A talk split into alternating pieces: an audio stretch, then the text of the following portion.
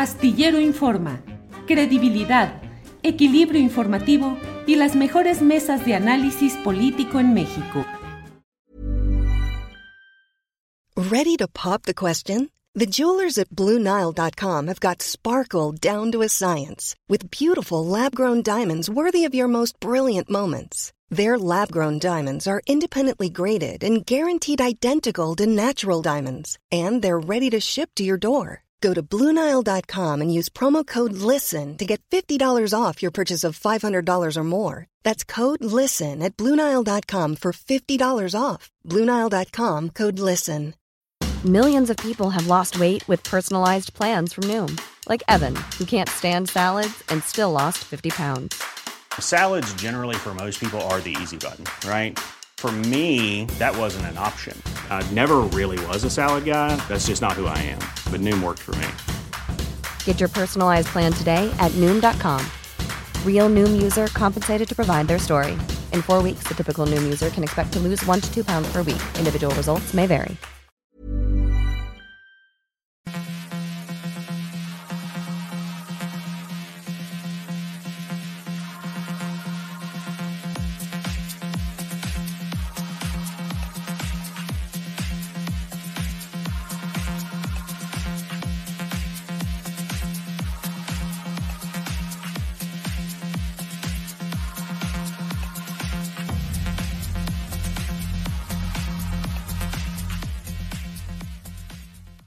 La una de la tarde con un minuto, la una de la tarde con un minuto, ya estamos aquí en Astillero Informa. Muchas gracias por acompañarnos en este jueves 16 de febrero de 2023. Gracias por acompañarnos. Tenemos, como siempre, información, análisis, debate, lo más relevante de este día en el cual el jurado en Estados Unidos ya está deliberando, ya está tratando de llegar a un veredicto. Le puede llevar tiempo, puede llegar a él por unanimidad o quedarse en lo que llaman en Estados Unidos el hang jury, que es eh, el jurado que se queda colgado, que se queda, que no llega a una unanimidad en su veredicto y se disuelve sin establecer si el acusado es inocente o culpable, es decir, no define si es inocente de los cargos que se le han eh, imputado o si solamente es no culpable, que quiere decir que no se le encontró culpable,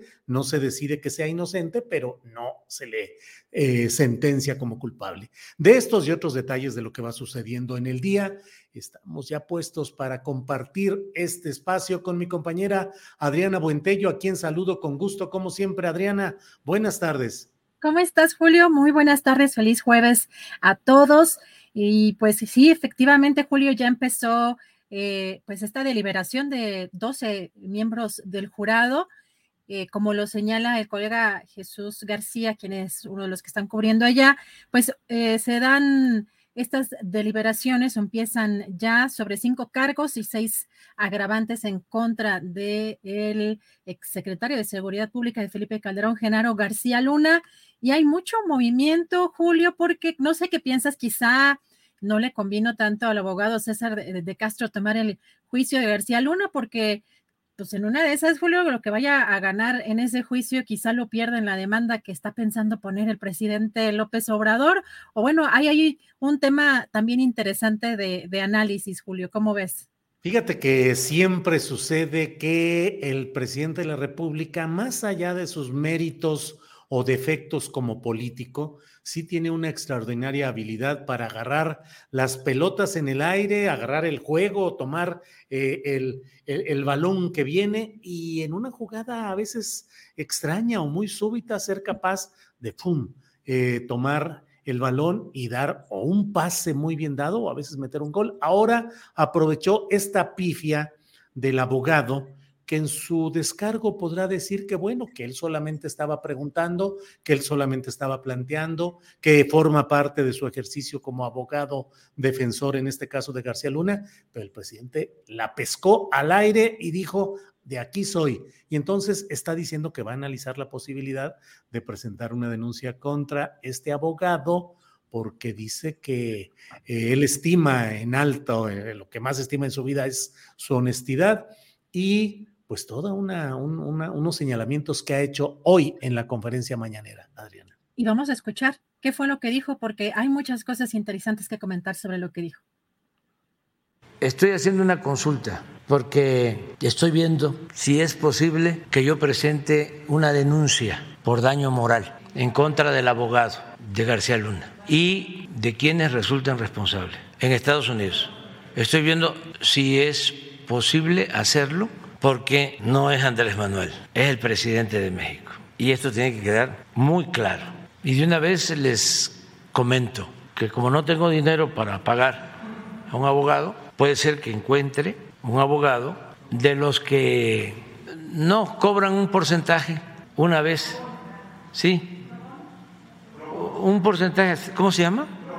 Sí, un porcentaje una vez que se termine el juicio y el resto del dinero lo voy a entregar para familiares de víctimas de la guerra que desató Calderón. lo único que tengo este, en la cabeza, aparte de que este, no acepto este, que se ponga en duda mi honestidad, porque es lo que estimo más importante en mi vida además el que no acepto eso, eh, está de por medio que soy presidente de México. No se puede gobernar un país sin autoridad moral. Y lo tercero, no puede ser presidente de México quien se convierta en rehén de gobiernos extranjeros o de abogados o personajes del extranjero. Fíjate, Adriana, que yo a veces digo y se enojan mucho los adversarios de López Obrador porque suelo decir que mientras no entiendan sus opositores dos elementos de su personalidad, pues no lo podrán combatir adecuadamente. Una es su honestidad personal irrefutable hasta este momento. No hay un solo indicio, una sola prueba que implique un acto de deshonestidad de López Obrador, ni en el manejo de los recursos de la Ciudad de México, que son cuantiosos y que produjeron enormes fortunas para muchos de los personajes que simplemente pasaron por ahí y casi nomás con respirar, Adriana, del volumen de recursos que manejaban, casi nomás con respirarlos, entraba dinero a tu cuenta bancaria, o sea, era un montón de dinero que se prestaba a actos de corrupción. No hay ningún indicio de López Obrador. No entienden que por ahí no le pueden pegar. Segundo, el hecho de que mm, cree firmemente en lo que hace. Y entonces hay gente que dice, pero es que no es posible. Él lo cree y lo alega en privado, en público, en un lado, en el otro, porque está convencido de lo que está haciendo, cree que tiene una misión. Y tercero, agrego ahora, la verdad es que veo que disfruta y lo hemos comentado en diversas ocasiones con gente cercana a él, disfruta a veces de poder captar estos errores del contrario y plantearlo como hoy, casi diría, casi como niño pícaro de decir, pues voy a hacer esto y voy a explorar y lo vamos a analizar y el dinero lo vamos a destinar para las víctimas de la guerra de Calderón. Entonces, bueno, pues a ver, y esto desplaza un poquito la atención, Adriana, de lo que puede venir en el juicio de Nueva York, que no necesariamente está encaminado a que haya una sentencia fuerte, contundente, clara contra García Luna. Hay muchos ingredientes eh, volátiles eh, que se irán esclareciendo, pero hoy, en este momento, está demasiado confuso ese ambiente allá en Brooklyn, Adriana. Y hay que entenderlo o quizá también ponerlo como en la mesa, Julio, para eh, analizar esto también, esta frase que menciona mucho el presidente en las mañaneras eh, sobre lo que no mancha tizna. Y esta, me, parece que hay que analizar esto que, que puso en la mesa el presidente hoy. Bueno, por un lado tiene un impacto, me parece, Julio, socialmente muy fuerte el hecho de que diga que los recursos que ganarían esta demanda serían destinados a familiares de víctimas de la guerra de Calderón y ahí ya aprovechó incluso para involucrar el nombre en este proceso nuevamente del expresidente Felipe Calderón, que también me parece que tiene un propósito muy específico. También señala eh, precisamente el presidente que ya instruyó a el secretario de Relaciones Exteriores, Marcelo Ebrard, para que analice cómo se podría proceder, porque por supuesto que hay muchos detalles y habrá muchos abogados que quisieran participar en una situación como esta. Pero Julio, más allá de esto, de los de estos términos inmediatos de una, eh, de una demanda, eh, ¿cómo, eh, ¿cómo se aventaría un personaje, un abogado de, de, esta naturaleza? Porque se entiende que es un abogado importante. Eh, este abogado de Castro en Estados Unidos a señalar e incluso involucrar, por más que sea su propio trabajo, a un presidente de un país. Yo miraría incluso también si no más allá del juicio, también se estaría buscando involucrar pues una narrativa, Julio, que busque mantener esta vigencia de la, la colusión de pues el crimen organizado con el gobierno de México y lo que podría implicar también en términos de la guerra electoral en Estados Unidos, porque sí es interesante incluso Ayer mencionábamos y poníamos este tuit de Jesús García, donde eh, recordarás que lo, pues lo pudo entrevistar brevemente a este personaje y que pues habría reconocido que solamente mencionó el nombre del presidente para buscar evidenciar a el rey Zambada y que en pocas palabras eh, el, el, colega Jesús García decía que había sido una mentira, pero pues varios eh, periodistas y, y de los que están cubriendo eh, precisamente este, este juicio, Julio, lo, lo, agarraron afuera. No sé si viste estas imágenes porque ¿Sí? eh, fue una entrevista que no, no, vi, no la vi en todos lados, no, no la vi muy difundida. De hecho, me, me costó un poco de trabajo localizar esas eh, declaraciones, pero es interesante porque por un lado, sí puros periodistas mexicanos prácticamente eh, sí. buscaron a este personaje, a este abogado de Castro, y pues por un lado dicen, no voy a hablar de eso, no voy a hablar de López Obrador, eh, le preguntan que si no se va a disculpar con el presidente, eh, pues él dice que él estaba haciendo preguntas, Julio, basadas en información que yo había visto. Entonces, pues de pronto también ahí parece una suerte de contradicción y dice que no comentará nada sobre el presidente de México ni del presidente de ningún otro pa país. Reitera que yo hice una pregunta a un testigo acerca de lo que él había dicho. Eso es lo que ustedes escucharon. Pero eso no fue aparentemente lo que le respondió eh, a Jesús García. Entonces, ahí hay, ahí hay un tema que también me parece interesante de la actuación del abogado, ¿no crees, Julio? Sí, la verdad es que más allá de los uh, vericuetos de la manera como se dio, de la manera en que se presentó, el hecho concreto es que con esa pregunta y con el sembrar esa idea, se trataba de equilibrar el hecho de decir, ah, entonces nada más es creíble lo que los criminales dicen contra García Luna, pero la única mención que se hace referida a López Obrador, ahí no lo creen. Entonces, eso serviría para argumentar y decir que tiene que haber piso parejo y una valoración pareja respecto a los dichos de criminales, porque no sería válido creerle a estos criminales declarantes lo que han dicho respecto a, García Luna y a otros personajes, eh, si, si no se toma en cuenta lo que ha dicho también contra López Obrador. Y bueno, déjame decirte, Adriana, que está ya cargadito el chat de personas que dicen que aportan, que dinero, dólares, lo que sea, Ay, para financiar. No, no para nosotros, Adriana, sino para, eh, para pagar el abogado de, del también, presidente. Pero también porque ya nos desmonetizaron. Nos desmonetizaron a los cinco minutos, cataplum. Pues, ¿qué dijimos? ¿Qué, ¿Qué, vamos a hacer, Adriana? ¿Qué te parece si ahora experimentamos con señas a ver si no nos detectan y que el público nos haga favor de entender, que le digamos... Palabras clave. Es sí. que cuando sea cártel sea, ¿no? Y, y, un cártel determinado, no sé, ¿no? Este.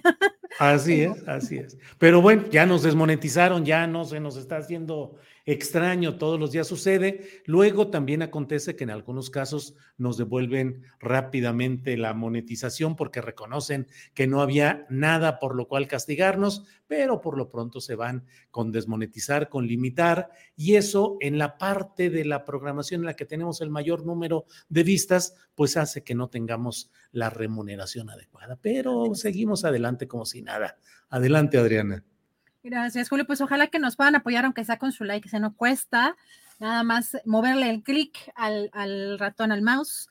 Julio, pues también hay otro tema en, este tema de las deliberaciones, eh, o en esta cuestión de las deliberaciones el día de hoy.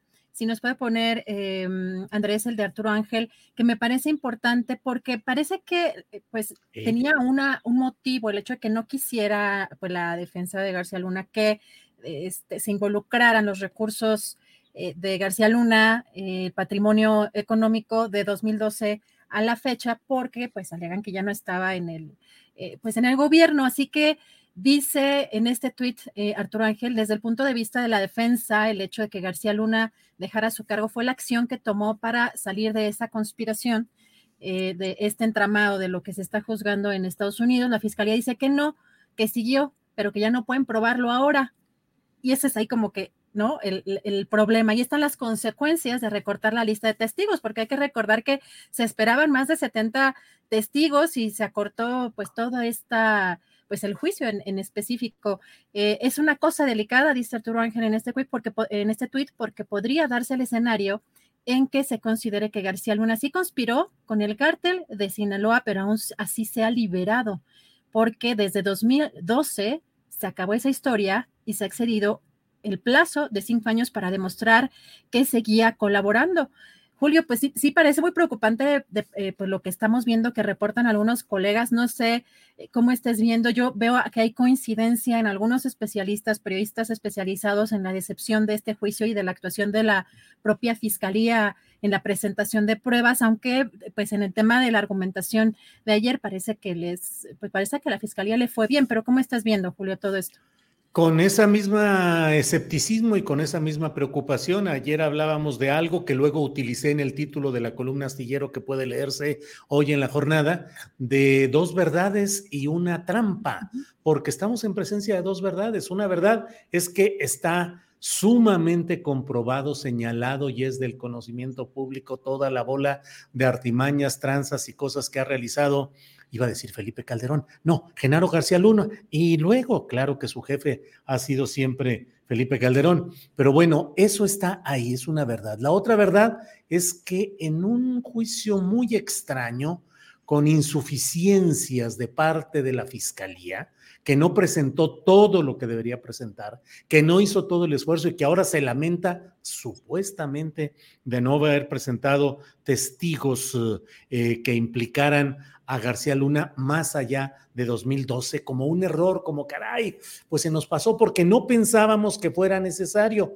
por eso no presentamos el número de testigos que habíamos dicho originalmente que había. La fiscalía dijo que tenía casi 70 testigos y terminó presentando pues la cuarta parte, la tercera parte de ellos. Entonces eh, resulta muy extraño y ahora se está en la trampa de que si no hay unanimidad del jurado para los cinco, para cada uno de los cinco cargos que se han presentado contra García Luna, pues quedaría en la situación de que si uno solo del jurado dice, no, pues a mí se me hace que no es suficiente, no, pues a mí me parece que no está aprobado este tema, pues entonces no habrá castigo en lo inmediato. No se le, va, no se le declararía inocente, pero se le declararía no culpable. No se pudo demostrar la culpabilidad, existiera o no existiera, no se le pudo demostrar. Entonces, estamos en ese riesgo de que no haya sido suficiente,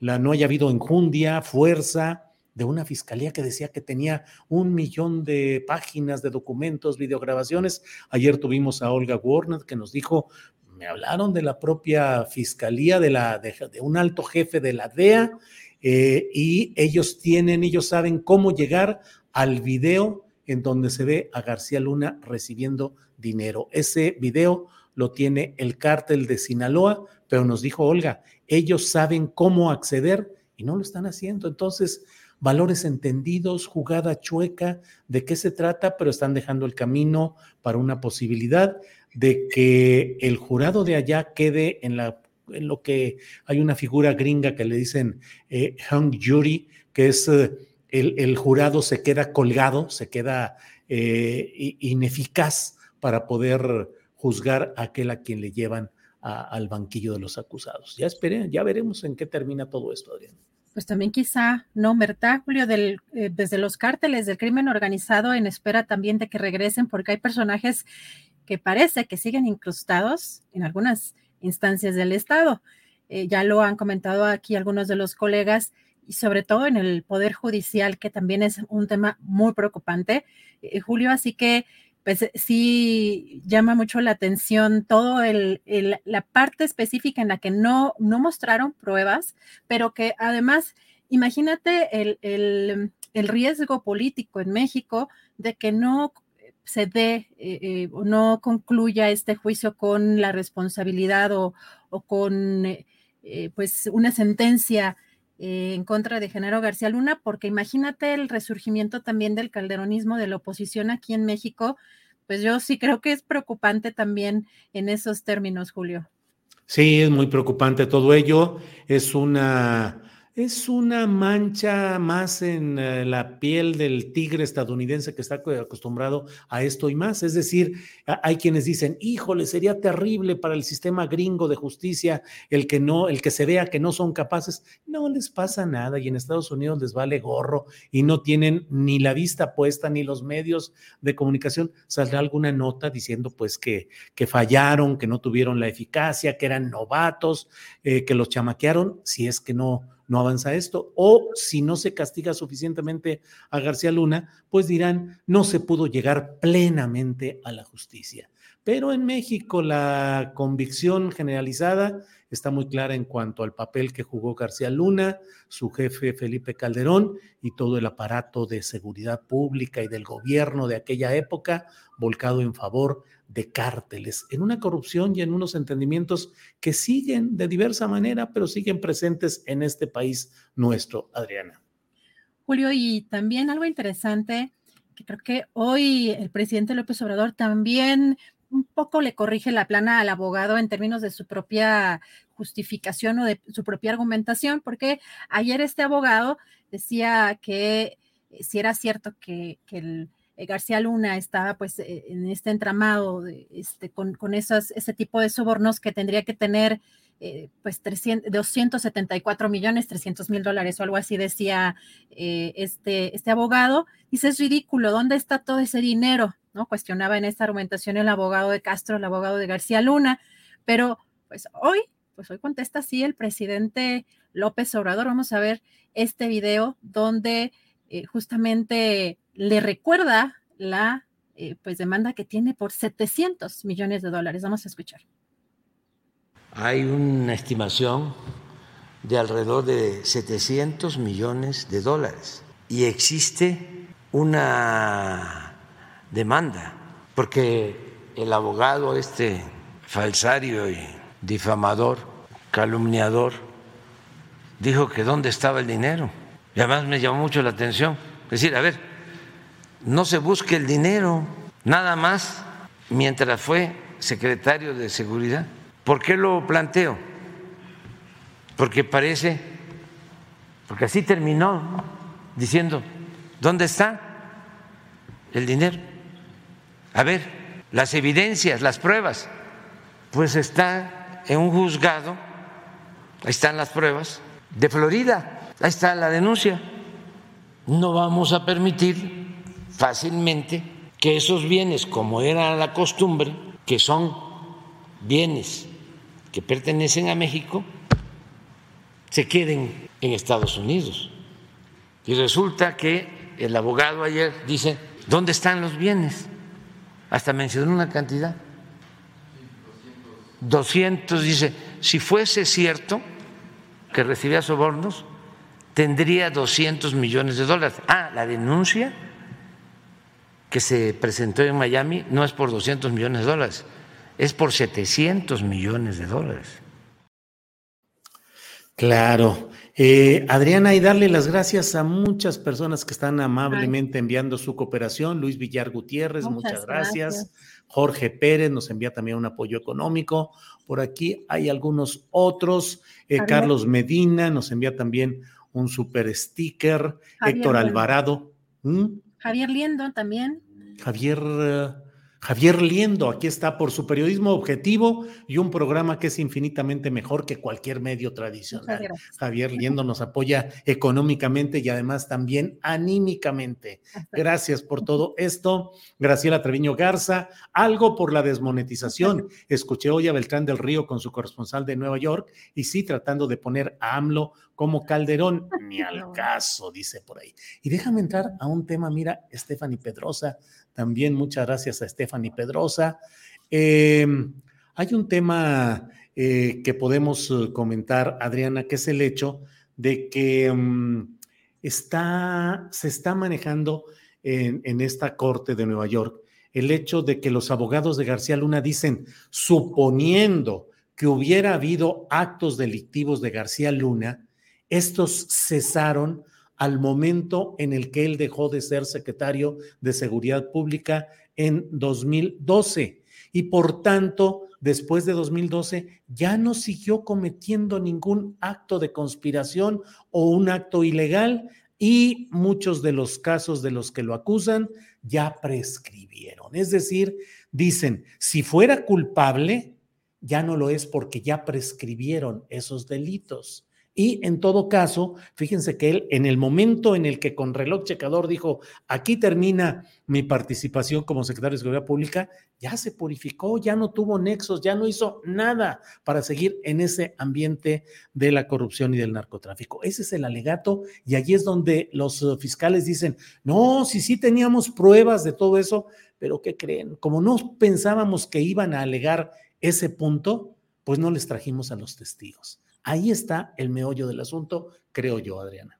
Por eso vale la pena preguntarse si todo este show, todo este circo no resulta algo electoralmente relevante para Estados Unidos y pues evidentemente, pues imagínate el golpe político para, para el país. A mí sí me asusta, eh, pues la verdad, Julio, como ciudadana, que haya una especie de rectificación del calderonismo.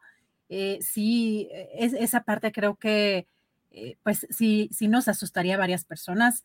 Eh, vamos a estar muy pendientes de esto porque lo que, lo que hizo el presidente también me llamó mucho la atención es, eh, de alguna manera, no justamente lo que menciona y, la demanda, pues no está relacionada de manera directa con el juicio que se está llevando a cabo. Hay muchas cuestiones técnicas que quedaron fuera, pero le está respondiendo de alguna manera a esta argumentación del abogado de, de García Luna y pues también ante la opinión pública, que es importante y que es fuerte, y sobre todo ante, eh, pues en esta conferencia mañanera, pues sí deja un poco en, evidencia la, pues esta defensa de, García Luna, Julio, y pues muy complicado todo. No sé, vamos a ver, yo creo que la próxima semana, porque al parecer mañana sí no, no continúan esos alegatos y, y lo más probable es que veamos la próxima semana pues ya un, un final más eh, próximo, Julio.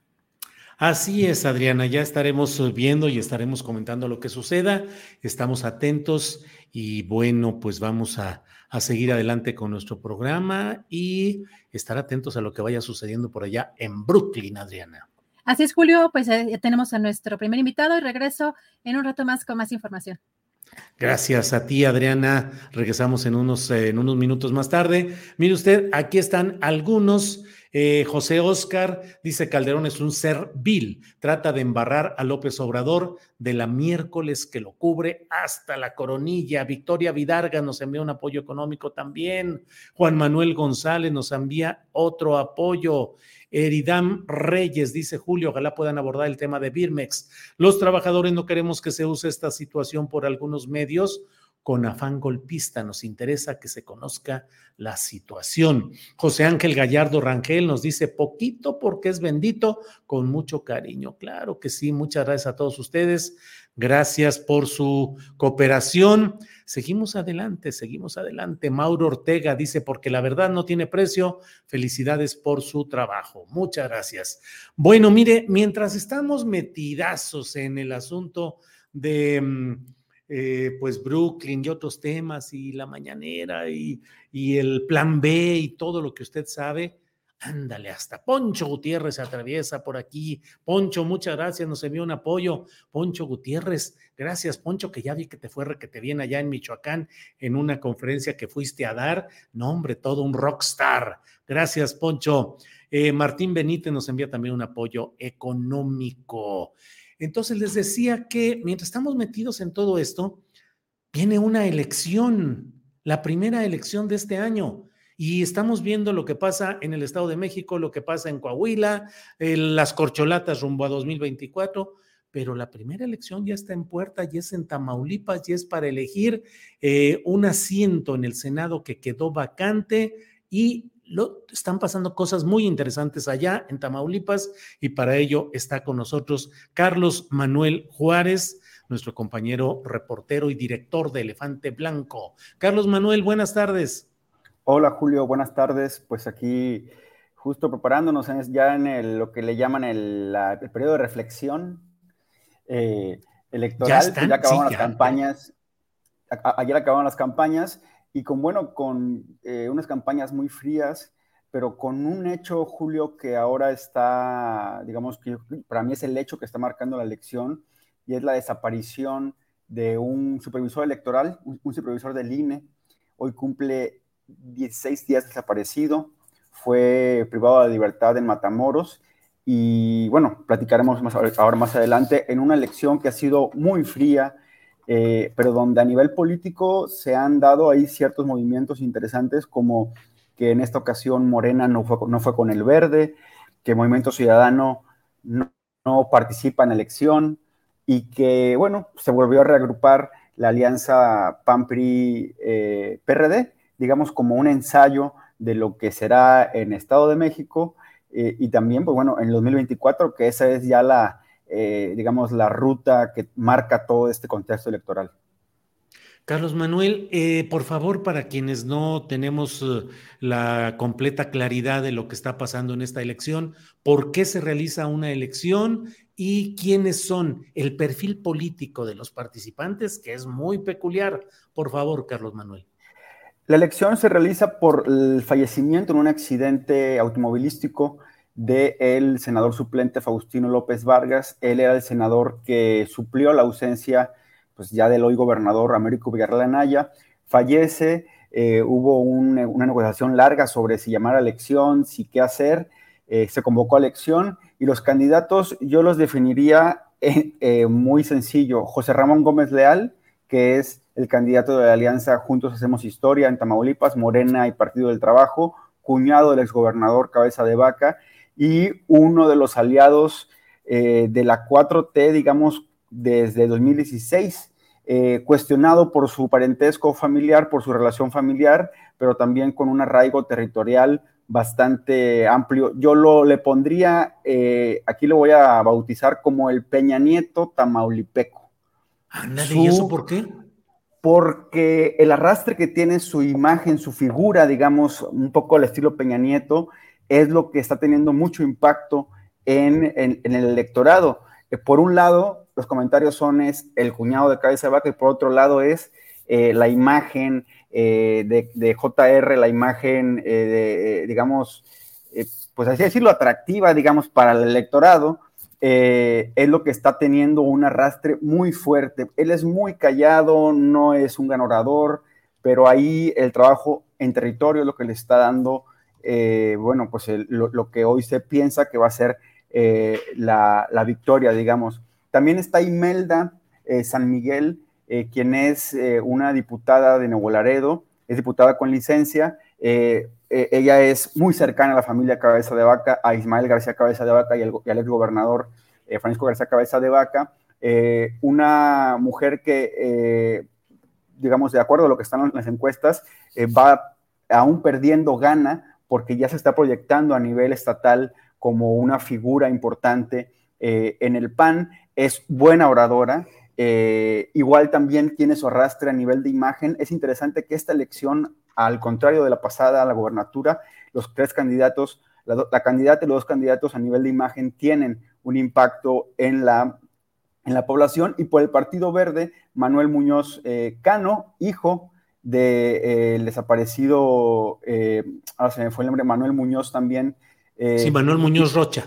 Rocha, exactamente, por el Partido Verde, que bueno, que él, digamos, participa, pues, yo creo que de una manera más simbólica que, efectiva en votos. Veremos si, cuál, cuál es la suma de esos votos del Partido Verde. Y Manuel Muñoz eh, Cano, con una relación muy amplia con el exgobernador, con el grupo político del, exgobernador Eugenio Hernández Flores. Él es un operador que ha trabajado en, Chiapas, en San Luis Potosí, recién también trabajó para el, eh, Ricardo Gallardo, el pollo. Entonces, bueno, ese es la, eh, el panorama. La gente elegirá por esos tres, esa candidata y esos dos candidatos. Sin embargo, lo que las encuestas marcan ahora es que pues, eh, se va, digamos, a volver a ganar Morena, la alianza Juntos Hacemos Historia. Lo que veremos es cuál es la ventaja que le saca. Y yo desde ahora anticipo que el resultado, digamos, la repercusión fuerte de esta elección sería de manera interna en el PAN, Julio.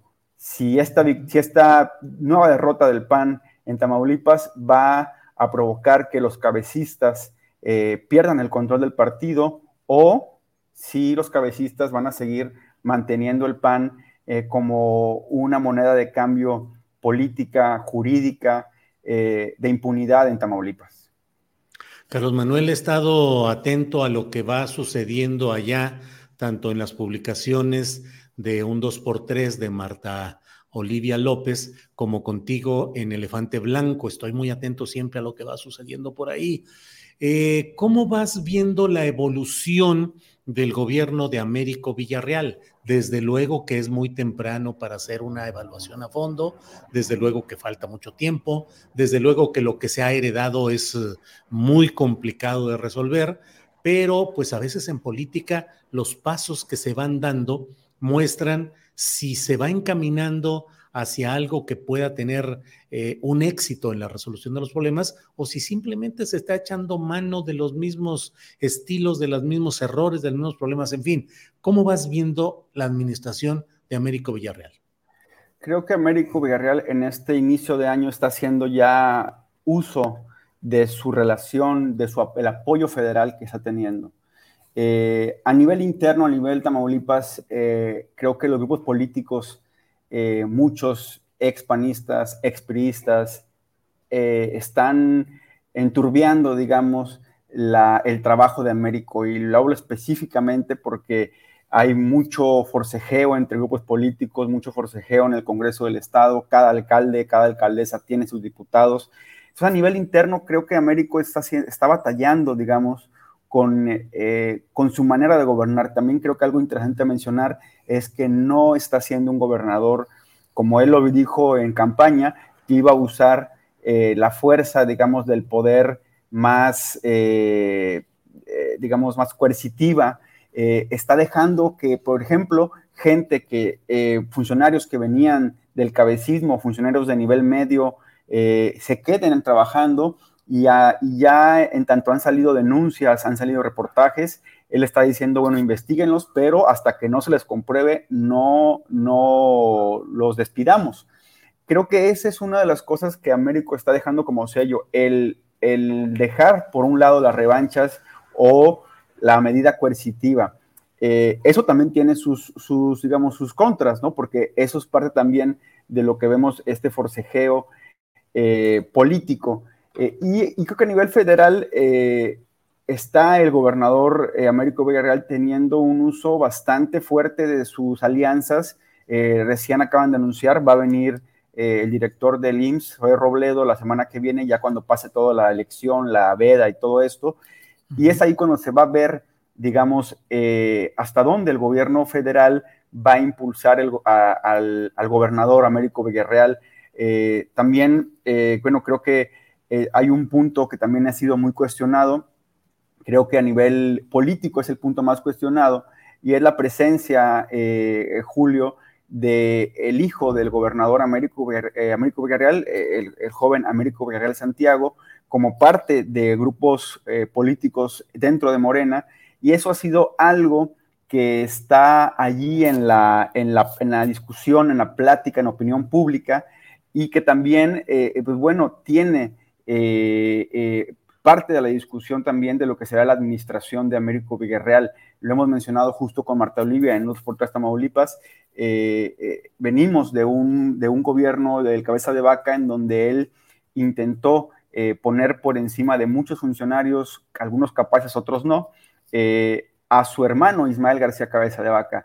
Y entonces ese miedo, ese recuerdo no, no muy añejo, eh, se pone en la discusión pública cuando vemos que el hijo de del gobernador eh, Américo Villarreal, pues también está ocupando, digamos, eh, no cargos públicos, pero sí posiciones dentro de la política partidista electoral que son pues, relevantes. creo que Américo por ahora lo que ha estado tratando de hacer es también llevando de manera más amable o más civilizada los contrapesos, es decir, tanto con el Poder Judicial, que sigue siendo controlado por cabeza de vaca, como la Fiscalía General de Justicia, en donde el fiscal Irving Barrios Mojica, eh, que fue puesto por el gobernador cabeza de vaca, Irving Barrios, que tiene un pasado añejo de, eh, con el calderonismo, él estuvo como eh, su procurador del aceido, eh, y también eh, ya hace poco, el lunes pasado, dijo que él no tiene relación con Genaro García Luna, aunque también eh, es parte de esas denuncias del Michoacanazo, que él operó también eso.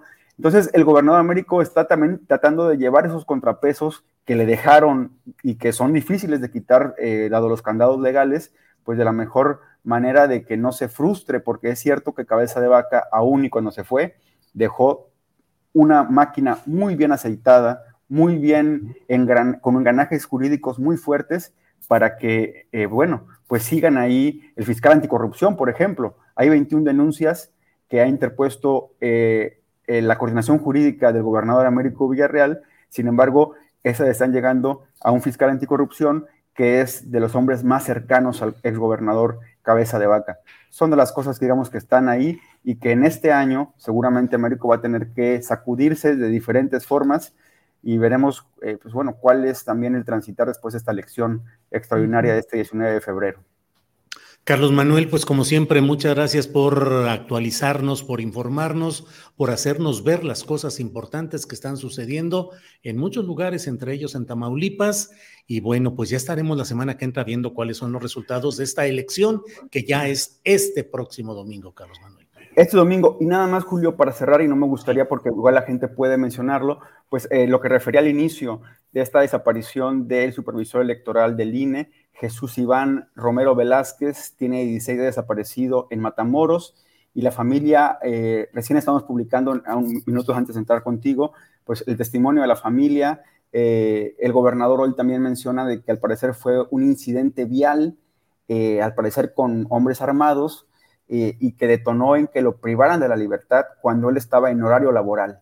Entonces la familia pide cualquier información que se tenga sobre Jesús Iván Romero Velázquez de 40 años, quien era maestro también de colegio de bachilleres, de universidades, y que en este, en este periodo estaba pues trabajando eh, como supervisor electoral, que bueno, que cualquier información de mucha ayuda porque es un hecho que está marcando la elección eh, el, miedo, digamos, ha ido eh, bajando dentro del personal del INE, pero bueno, pues se mantiene ahí en territorios sobre todo tan complejos como la, es la frontera Tamaulipeca, Matamoros, Reynosa, Nuevo Laredo. Muchas gracias, Julio. Al contrario, Carlos Manuel, que estés bien y seguramente hablaremos la semana que entra para ver cómo van las cosas por allá en aquel territorio donde eh, hay periodismo bueno como el que hacen Marta Olivia, como el que haces tú con todo el equipo de Elefante Blanco. Saludos y nos vemos pronto, Carlos. Gracias. Saludos, Julio. Saludos a todos. Hasta luego. Bien, rápidamente vamos con Adriana Buentello, que nos tiene alguna información relacionada con asuntos de. Adriana. Justo antes de entrar a nuestra siguiente entrevista, creo prudente, Julio, que conozcamos lo que hoy dijo el presidente López Obrador respecto a Aeromar, porque señala que fue mal administrada, pero además anticipa eh, demanda contra los dueños. Vamos a escuchar. Fue una empresa mal administrada. Son de esos casos en donde quiebran las empresas pero no eh, los dueños. Fue como, o es como cuando lo del FOAPROA, bancos quebrados, banqueros ricos. O sea, los dueños se fueron, creo que Israel, dejaron abandonada la empresa, con deudas, pero de tiempo atrás, mucho antes de la pandemia, no le pagaban a los trabajadores. Nosotros, para que pues no cerraran la empresa, mantuvimos eh, sin cobrarles pues deudas al, al Estado mexicano, al aeropuerto, al SAT, pues eh, Infonavit, a distintas dependencias que le deben. Al final ya dijeron cerramos, no podemos, y se está buscando, fue la instrucción que di, apoyar a los trabajadores. Eh, se está buscando colocarlos, ya se ha avanzado bastante en eso, son alrededor de 500 trabajadores y eh, a quienes compraron boletos eh, se les va a reconocer. Es totalmente inviable en lo económico, lo comercial. No es posible rescatar algo que este, tiene un pasivo altísimo. Se está eh, presentando una denuncia, primero los trabajadores, de acuerdo a estos procedimientos, es garantizarles a ellos sus derechos. Pues sí, Adriana, todo un tema. Sí, Julio, pero que además eh, pues dejaron a la deriva a los trabajadores y es el gobierno de México el que va a tener que pues eh, tomar cartas en el asunto. Eh, ahí lamentablemente pues estamos viendo también esta, esta situación, pero el gobierno ya anunció con el presidente, ya mencionó que van a apoyar a los trabajadores y lo están reubicando.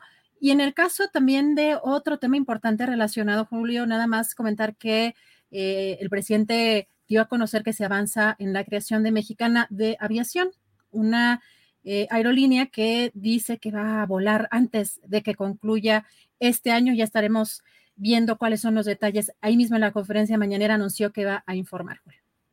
Bien, Adriana, pues regresamos en un rato más porque ya está nuestra siguiente entrevistada. Adriana, gracias.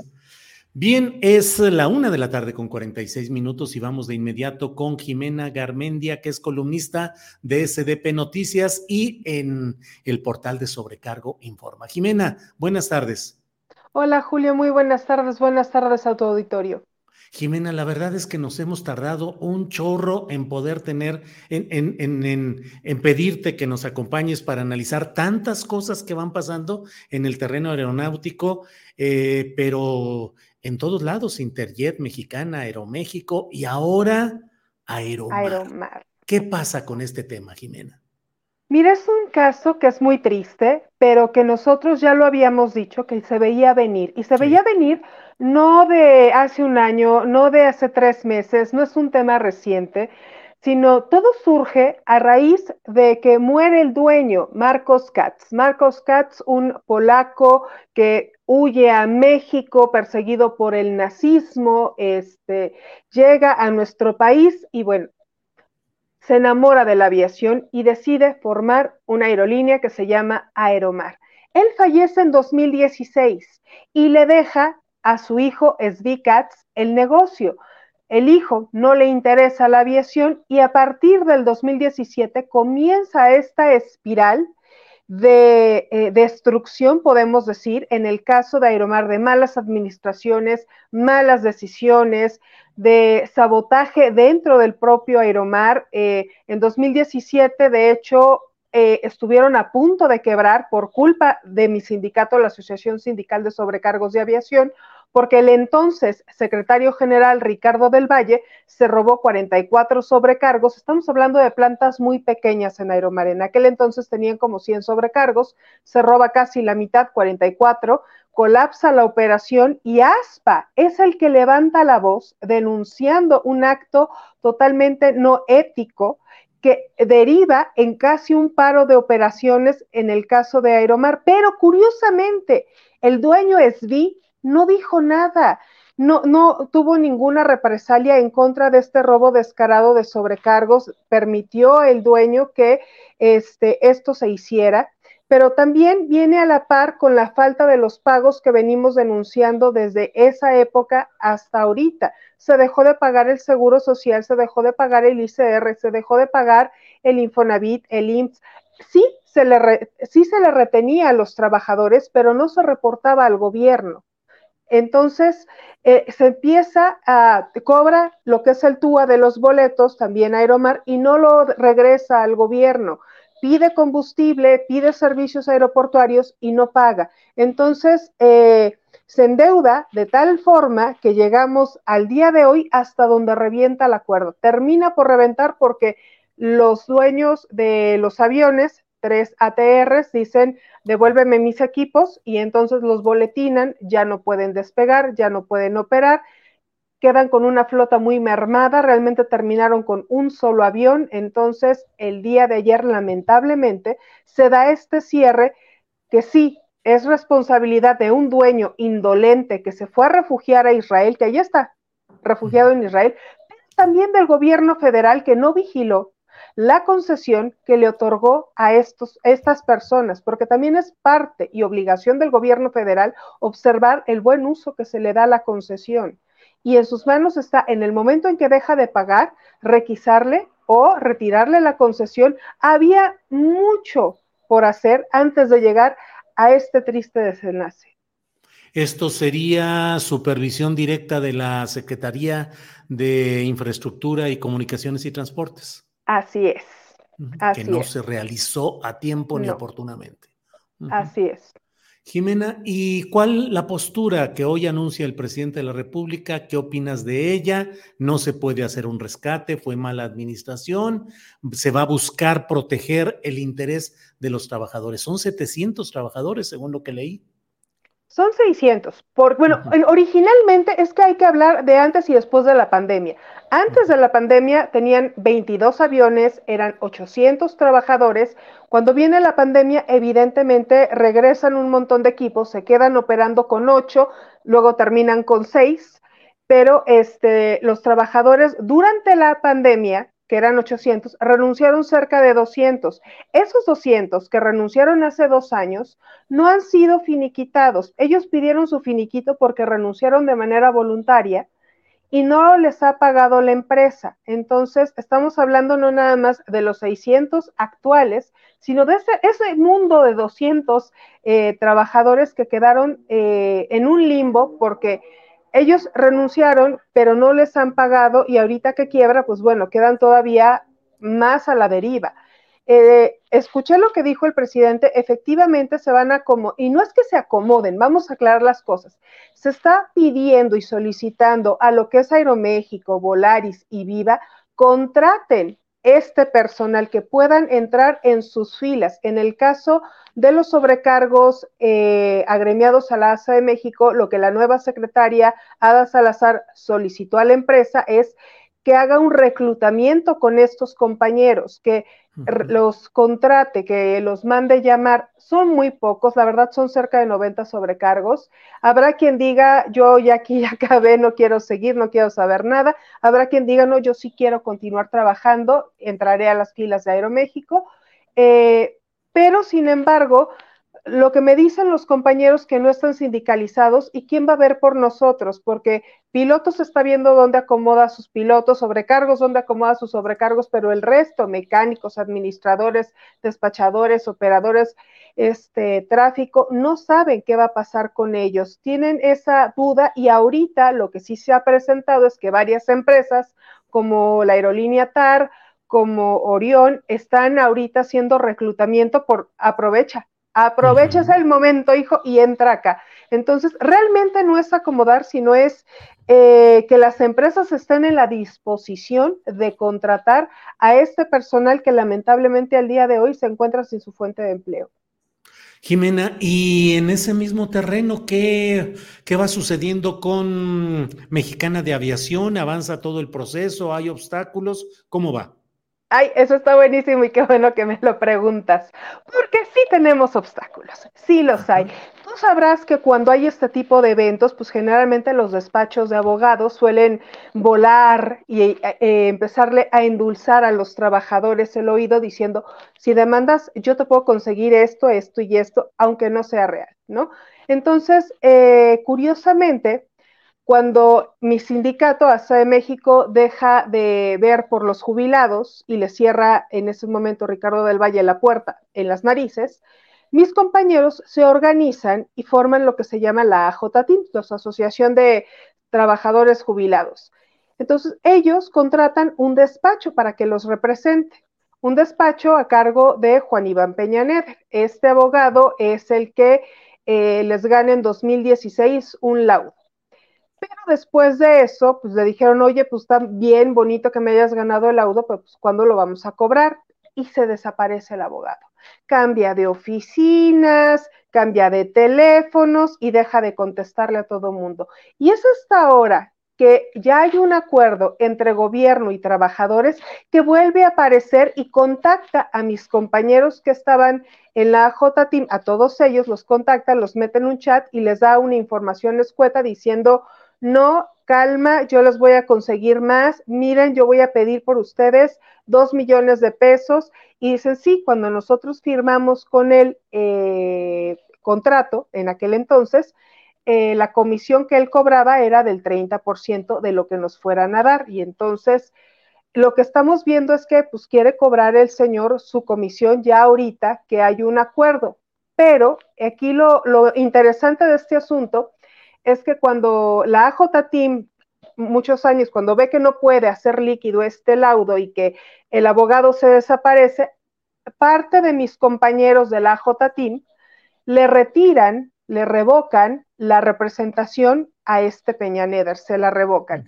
Y después, posteriormente, otro grupo de trabajadores que también había entablado una demanda que él, Peña Neder, les llevaba una demanda, también le revocaron por lo mismo, por no hacer su trabajo, por desaparecerse, le revocaron y le dieron su caso a otro abogado.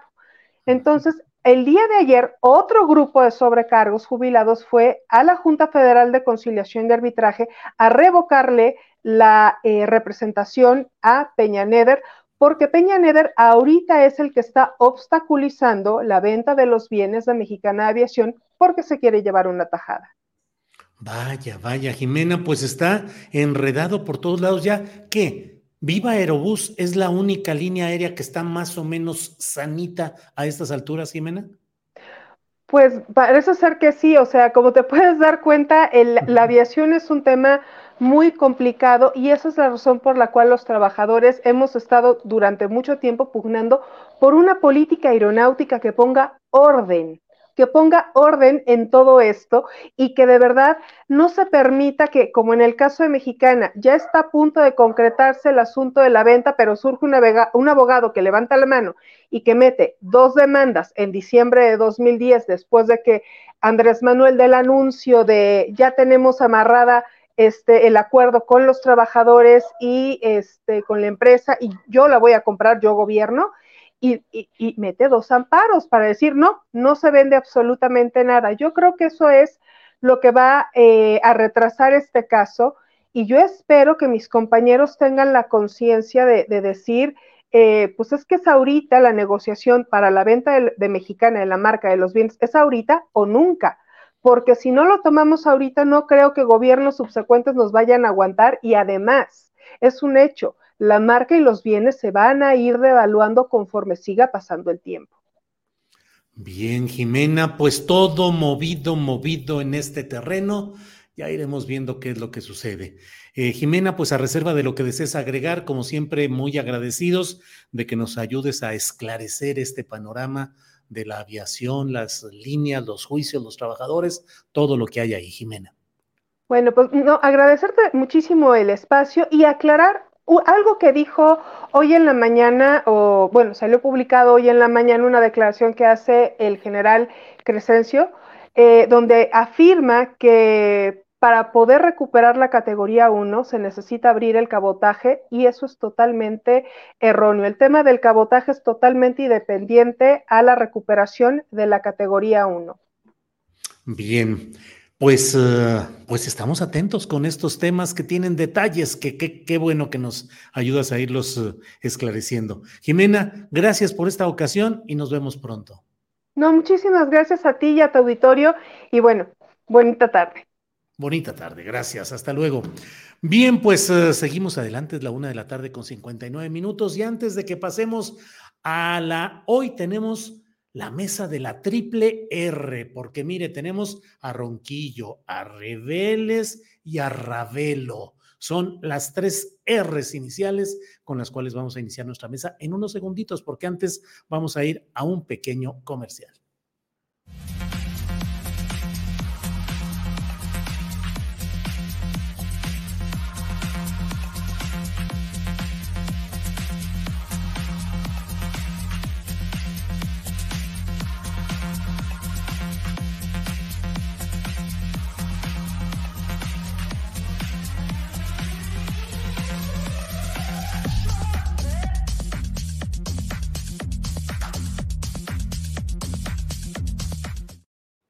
Bueno, pues ya estamos de regreso. Son las dos de la tarde en punto. Y mire, vamos a iniciar ya con nuestra mesa de este jueves. Este jueves, como usted sabe, tenemos nuestra mesa de seguridad para analizar a fondo los temas de seguridad pública, seguridad nacional. Y para ello están con nosotros José Reveles. Pepe, buenas tardes. Muy buenas tardes y un saludo a las otras dos R's, a Ronquillo y a Ravelo, con mucho gusto. Sí, estamos hoy con la triple R. Pepe Reveles, muchas gracias. Con mucho aprecio de que estés con nosotros siempre, Pepe. Víctor Ronquillo. Sí, Pepe. Víctor Ronquillo, buenas tardes. Hola, buenas tardes. Saludos a Pepe, saludos también a ti, a ti, Julio, al público que nos escucha y desde luego a Ricardo, que no lo veo, pero seguramente ya se conectará. Es que él está abusando porque él es doble R. Ricardo Ravelo. Él tiene las dos R's. Y como esta mesa es de las tres R's, quién sabe qué maniobras. No, siempre hay problemitas técnicos. Ya lo habíamos visto ubicado en la cámara y todo, pero bueno, siempre funcionan. Eh, siempre sucede que hay este tipo de incidentes técnicos que pues forman. Eh, lo saben Víctor Pepe, lo cotidiano de estos ambientes. Pepe, ¿cómo vas viendo el famoso juicio en Brooklyn? ¿Cómo ves las perspectivas? Eh, después de todos los testimonios y todo lo que había. Ya está por ahí Ricardo Ravelo. Ricardo, buenas tardes. Buenas tardes, Julio. Gracias. Eh, un, saludo afectuoso también para eh, Víctor y Pepe Reveles. Que hoy estamos jugando con que es la mesa de la triple R, porque están Ravelo, Reveles y Ronquillo. Pero bueno, ahí vamos, Ricardo. Muchas gracias. Pepe, ¿cómo ves pues este tema del juicio en Nueva York y las perspectivas que hoy hay varios comentaristas respetables que están diciendo que pudiera haber insuficiencia de la fiscalía para haber demostrado la culpabilidad de García Luna. ¿Cómo vas viendo todo en lo general, Pepe? Mira, depende de la perspectiva. Si uno ubica cómo se han llevado muchos otros juicios en cortes de Estados Unidos, se dará cuenta de que no requieren este cruzamiento de información con eh, la documentación de lo que ahí se está diciendo. Es decir, en muchos de los juicios en Estados Unidos se toma en cuenta el solo testimonio de, mm, pues, en ocasiones delincuentes, en ocasiones exfuncionarios o capos del narcotráfico. Eh, no quiere decir esto que todo lo que digan se acepte como tal, pero mm, si hay detalles, eh, como digamos, el que dio el rey Zambada del restaurante en donde vieron a García Luna y, eh, le entregaron los 5 millones de dólares en dos ocasiones, pues eh, puede, puede ser interesante que lo tomen en cuenta. si hay una declaración como la del Grande, que luego reitera el rey Zambada, que les permiten a los sicarios, a los elementos que pertenecen al crimen organizado disfrazarse de policías para ser operativos y te dan el detalle de en qué operativo participaron, como fue el caso de la detención en Linda Vista del Rey Zamada en el 2008, pues eh, es algo que puede convencer a un jurado, un jurado que no tiene una preparación eh, específica mm, de historia del narcotráfico ni conoce mucho de estos nexos y tiene que ser algo subjetivo lo que decidan. Entonces, yo veo que la Fiscalía eh, se reservó para el final exactamente hacer incluso una especie de organigrama de lo que llamaron como el cártel de García Luna, ¿no? Eh, donde ponen otros colaboradores que no habían aparecido en declaraciones. No solo están eh, Luis Cárdenas Palominos y Ramón García Pequeño, sino también está Edgar Millán, que fue asesinado en, México, y otros comandantes que estaban dentro del, grupo compacto al lado de Genaro García Luna.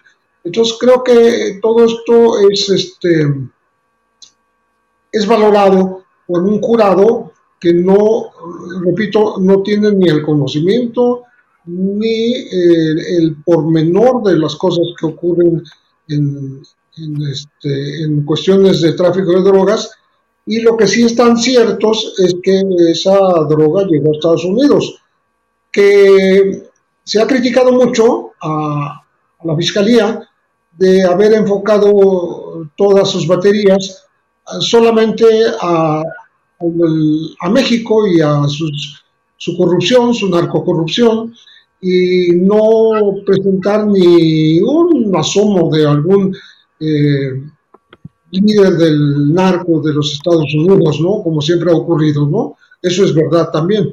Entonces creo yo que eh, hay elementos de convicción y, repito, todo es subjetivo y algunos eh, pensarán que, que, no fue suficiente lo que les presentaron.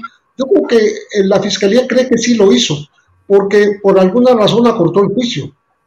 Como diciendo, pues, ¿para qué me sigo otras semanas ahí presentando testigos y van a decir lo mismo y vamos a insistir sobre, sobre lo que ya se ha dicho acá? Por otra parte, no se exhibieron videos. Como dice la defensa, pues no hay videos, no hay grabaciones. Cuando se entrega dinero en efectivo en maletas, pues no, no es fácil tener los videos, ¿no? Eh, entonces, creo que el, la, el encaminamiento, vamos a decir, del jurado, eh, creo que está influenciado por la fiscalía que sí quiso demostrar que Genaro García Luna era culpable. Eh, entró su esposa, eh, en, un momento, Linda Cristina Pereira, a defender exclusivamente la, fortuna, decir que se hizo después de, que dejó de ser funcionario público y para de contar, ¿no? No, no, no es una mayor cosa. Entonces, creo que, que sí hay eh, elementos para pensar que va a haber una condena, lo van a considerar culpable. Bien, Pepe, gracias. Víctor Ronquillo, ¿cómo vas viendo lo que sucede en Brooklyn? ¿Cuáles son las perspectivas conforme a los datos más recientes en los cuales ya está el jurado deliberando, ya el juez les ha dado pues los lineamientos generales de los conceptos jurídicos que deben de analizar y donde hay ya algunas eh, voces que señalan que la fiscalía no presentó testigos que mostraran que García Luna había seguido conspirando o actuando delictivamente después de que dejó el cargo en México. ¿Cómo vas viendo todo, Víctor, por favor? Bueno, yo creo que, mira, a, a lo mejor caigo en una reiteración, de algo que se ha publicado, de que aquí hemos comentado, pero a mí sí me gustaría señalar algunos de los elementos que nos ha mostrado el juicio, porque al final de cuentas, como yo considero, son líneas, ¿no? Líneas de investigación, son también evidencias de lo que ocurre o lo que ha ocurrido en nuestro país. Lo primero es que hay que señalar, hay que insistir que no hay duda de que lamentablemente las fuerzas de seguridad establecieron vínculos de complicidad y de organización, y esta palabra es muy importante, con grupos del crimen organizado, concretamente con el cártel de Sinaloa. Y esto sucedió al más alto nivel. Queda, queda aquí la duda de cuál fue la participación en este involucramiento de las agencias de seguridad de Estados Unidos, concretamente de la DEA. La DEA ignoraba que esto ocurría, la DEA lo propició. Eh, eh, Genaro García Luna fue un hombre de la DEA desde su paso por el CISEN, o, eh, o, realmente la DEA ignoraba estos hechos y, se vio sorprendida.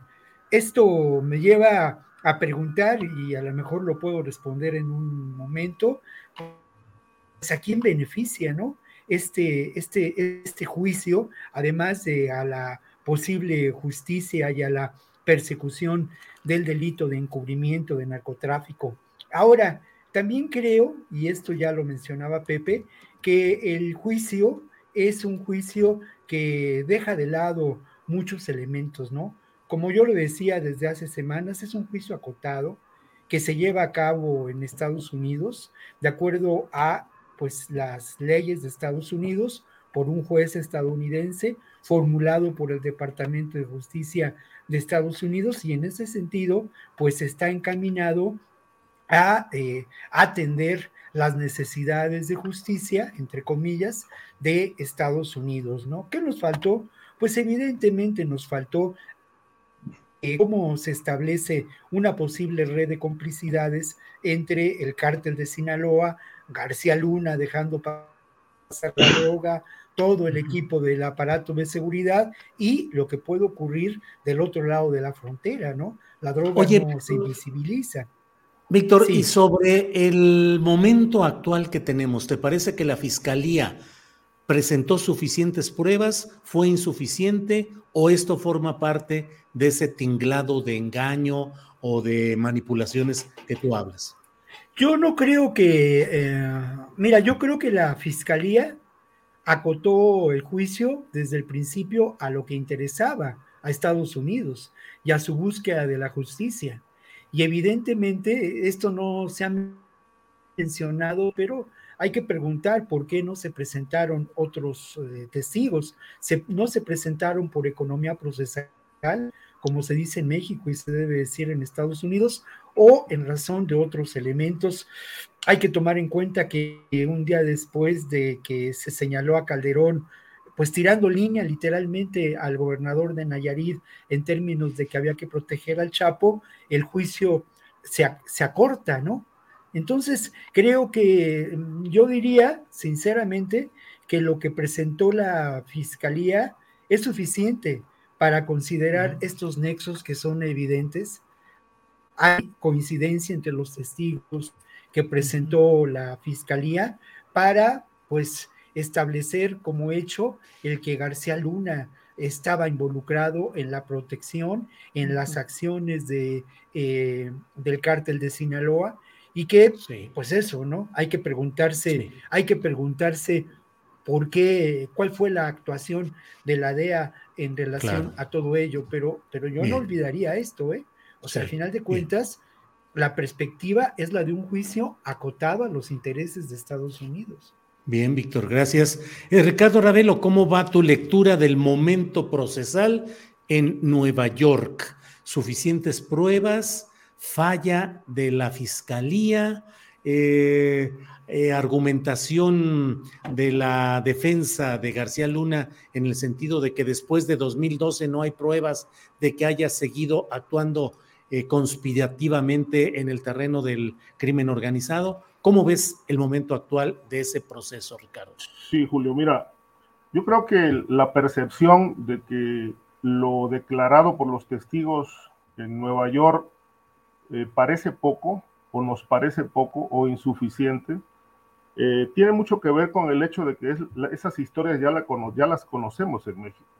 Es decir, están publicadas. En su momento, todos estos testimonios formaron parte de aquel expediente eh, conocido como la Operación Limpieza, por lo menos ahí hay buena parte de todo esto que se llevó en la, en la Procuraduría, la extinta PGR.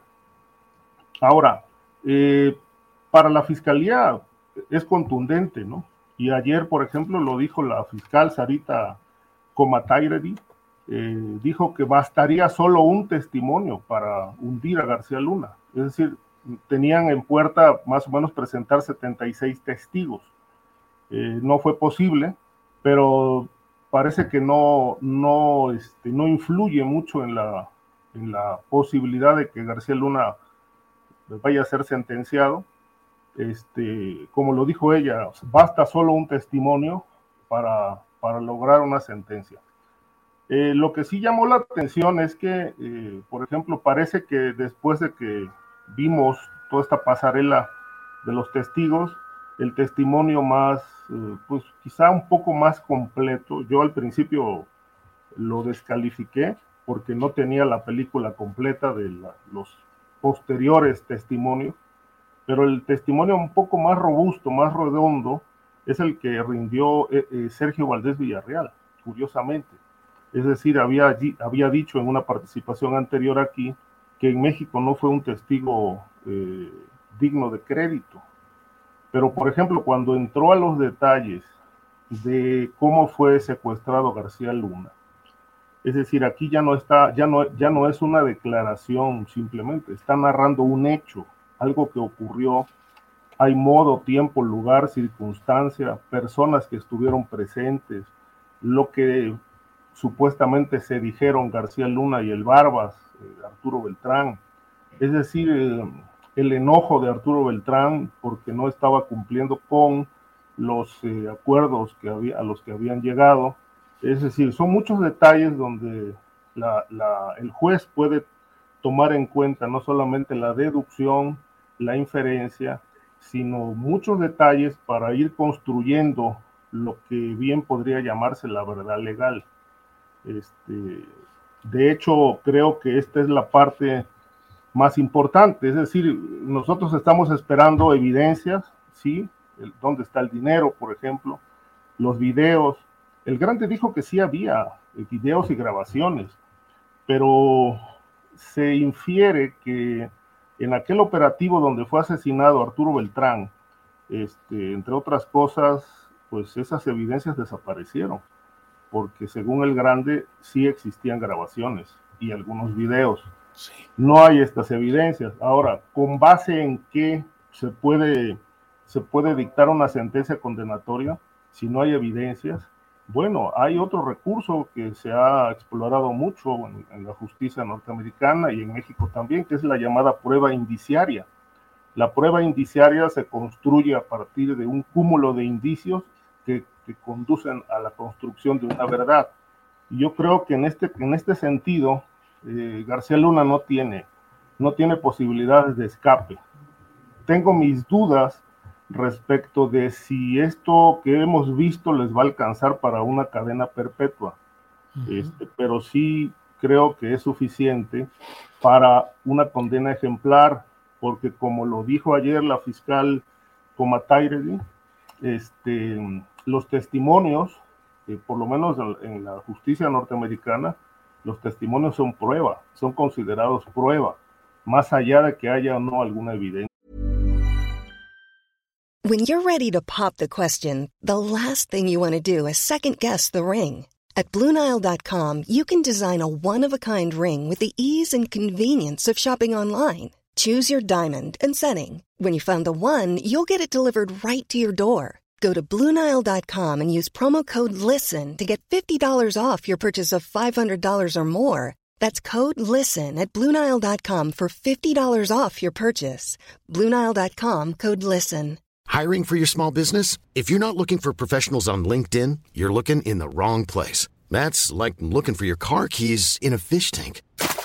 LinkedIn helps you hire professionals you can't find anywhere else, even those who aren't actively searching for a new job but might be open to the perfect role. In a given month, over 70% of LinkedIn users don't even visit other leading job sites. So start looking in the right place. With LinkedIn, you can hire professionals like a professional. Post your free job on linkedin.com slash people today. Bien, eh, gracias Ricardo. Eh, Pepe Reveles Ayer se usó una, un símil, una figura retórica diciendo que el cártel de Sinaloa era como los servicios de mensajería tan famosos que llegan a todos lados y tienen toda una flotilla de vehículos y de servicios a la disposición del cliente, como es el, el FedEx. Eh, ¿Qué tanto podríamos verdaderamente fundamentar el hecho en México de verdad? este cártel era como el FedEx de la cocaína, José? Pues yo sigo pensando que, sí pudo operar como un FedEx y ahora mismo eh, opera como tal, porque en estas horas recientes eh, la directora de la DEA reclamó que México no está actuando debidamente en eh, el gobierno de México con respecto de la exportación de fentanilo, que está entrando como Juan por su casa a través de la frontera y que está siendo eh, víctimas a muchos de los adictos de Estados Unidos, como ya se sabe. A pesar de que mm, fue uno de los eh, acuerdos en firme que tuvieron los, los mandatarios de, de Estados Unidos, México y Canadá, eh, no hace mucho. Eh, eh, se mencionó en boca del presidente Biden la palabra fentanilo, porque es algo que sí les preocupa muchísimo, ¿no? Si era un FedEx en aquella época el cártel de Sinaloa, pues creo que lo sigue siendo con la vista gorda de las aduanas y de los, los, los, tramos carreteros que pueden recorrer cuando el tráfico es eh, vía terrestre o cuando hay aviones que sobrevuelan la frontera a baja altura para no ser detectados por los radares o por ferrocarril o por barco. Entonces, eh, de, que, de que hay esa capacidad o, ese modus operandi permite comparar a este grupo criminal con una agencia que hace llegar cualquier carta, envío, caja, lo que sea, a, la casa de una persona, pues ahí lo pueden hacer llegar a las bodegas o, a, los receptores de la droga en los Estados Unidos, donde no tenemos un solo nombre, pero seguramente hay muchos receptores de la droga que México exporta. México exporta eh, todo tipo de drogas, incluyendo la cocaína, que como todo el mundo sabe, eh, se, produce y, se elabora, se transforma también en, Sudamérica. Eh, una acotación nada más como corrección de estilo. En la primera plana de reforma hoy aparecen eh, soldados uniformados, dice que destruyendo plantíos de cocaína. A ah, Chihuahua. Está en primera plana. O sea, no es posible porque aquí nunca se ha logrado domesticar, ¿no? Menos ayer, ¿no? Entonces, este, lo noto como cosa curiosa. Eh, yo creo que entonces sí. Oye, el eh, Chapo logró hacer ciertas modificaciones genéticas, según entiendo, en algún tipo de cultivos de marihuana, pero esta sí es una novedad, pues digna de un premio científico, el que se esté, haya plantíos de cocaína, ¿no, Pepe? Hubo rumores cuando el levantamiento zapatista, y lo digo quién, quién es la fuente. El general Roberto Vadillo dijo que había este, cultivos de cocaína en Chiapas y también que había lanzamiento desde el aire de, paquetes cerrados de este alcaloide, ¿no? Pero bueno, no pasó mayores porque no es verdad, ¿no? Eh, se habló de, de, que encontraron también en, en el sureste mexicano, casi frontera con Guatemala, eh, plantíos experimentales. Pero bueno, lo de hoy de primera plana sí me sacó de, de, onda totalmente. pero bueno, este, pero estamos con, con el servicio de Express. Y creo que ese servicio sigue operando. Mira lo que nos dice Eugenia V. Dice, el FedEx no tiene submarinos híjoles, está grave la coyuntura. Pues sí, es mucho más que un FedEx el servicio, porque entre otros tienen, han tenido históricamente submarinos, Pepe. Sí, de hecho aparecen en el documento por el cual el Vicentillo, el hijo del Mayo Zambada, eh, no, no fue objeto de un proceso, como García Luna, en una corte, ¿no? sino que le dieron una prisión administrativa y él admite en ese documento que le quiten 1.270 millones de dólares, imagínate esa cantidad la que decía Forbes que tenía el Chapo, y admite haber traficado con submarinos, ferrocarril, eh, buques, cargueros, etcétera, etcétera, etcétera. ya desde entonces. Estamos hablando de hace más de 10 años, ¿no? Entonces, eh, sí, no, no, es extraño, pero eh, México sin duda ahora eh, está siendo objeto y va a ser objeto de presión por el fentanilo. Bien, gracias. Víctor Ronquillo, describieron en este proceso, la propia fiscal dijo que García Luna era un hombre inteligente y ambicioso.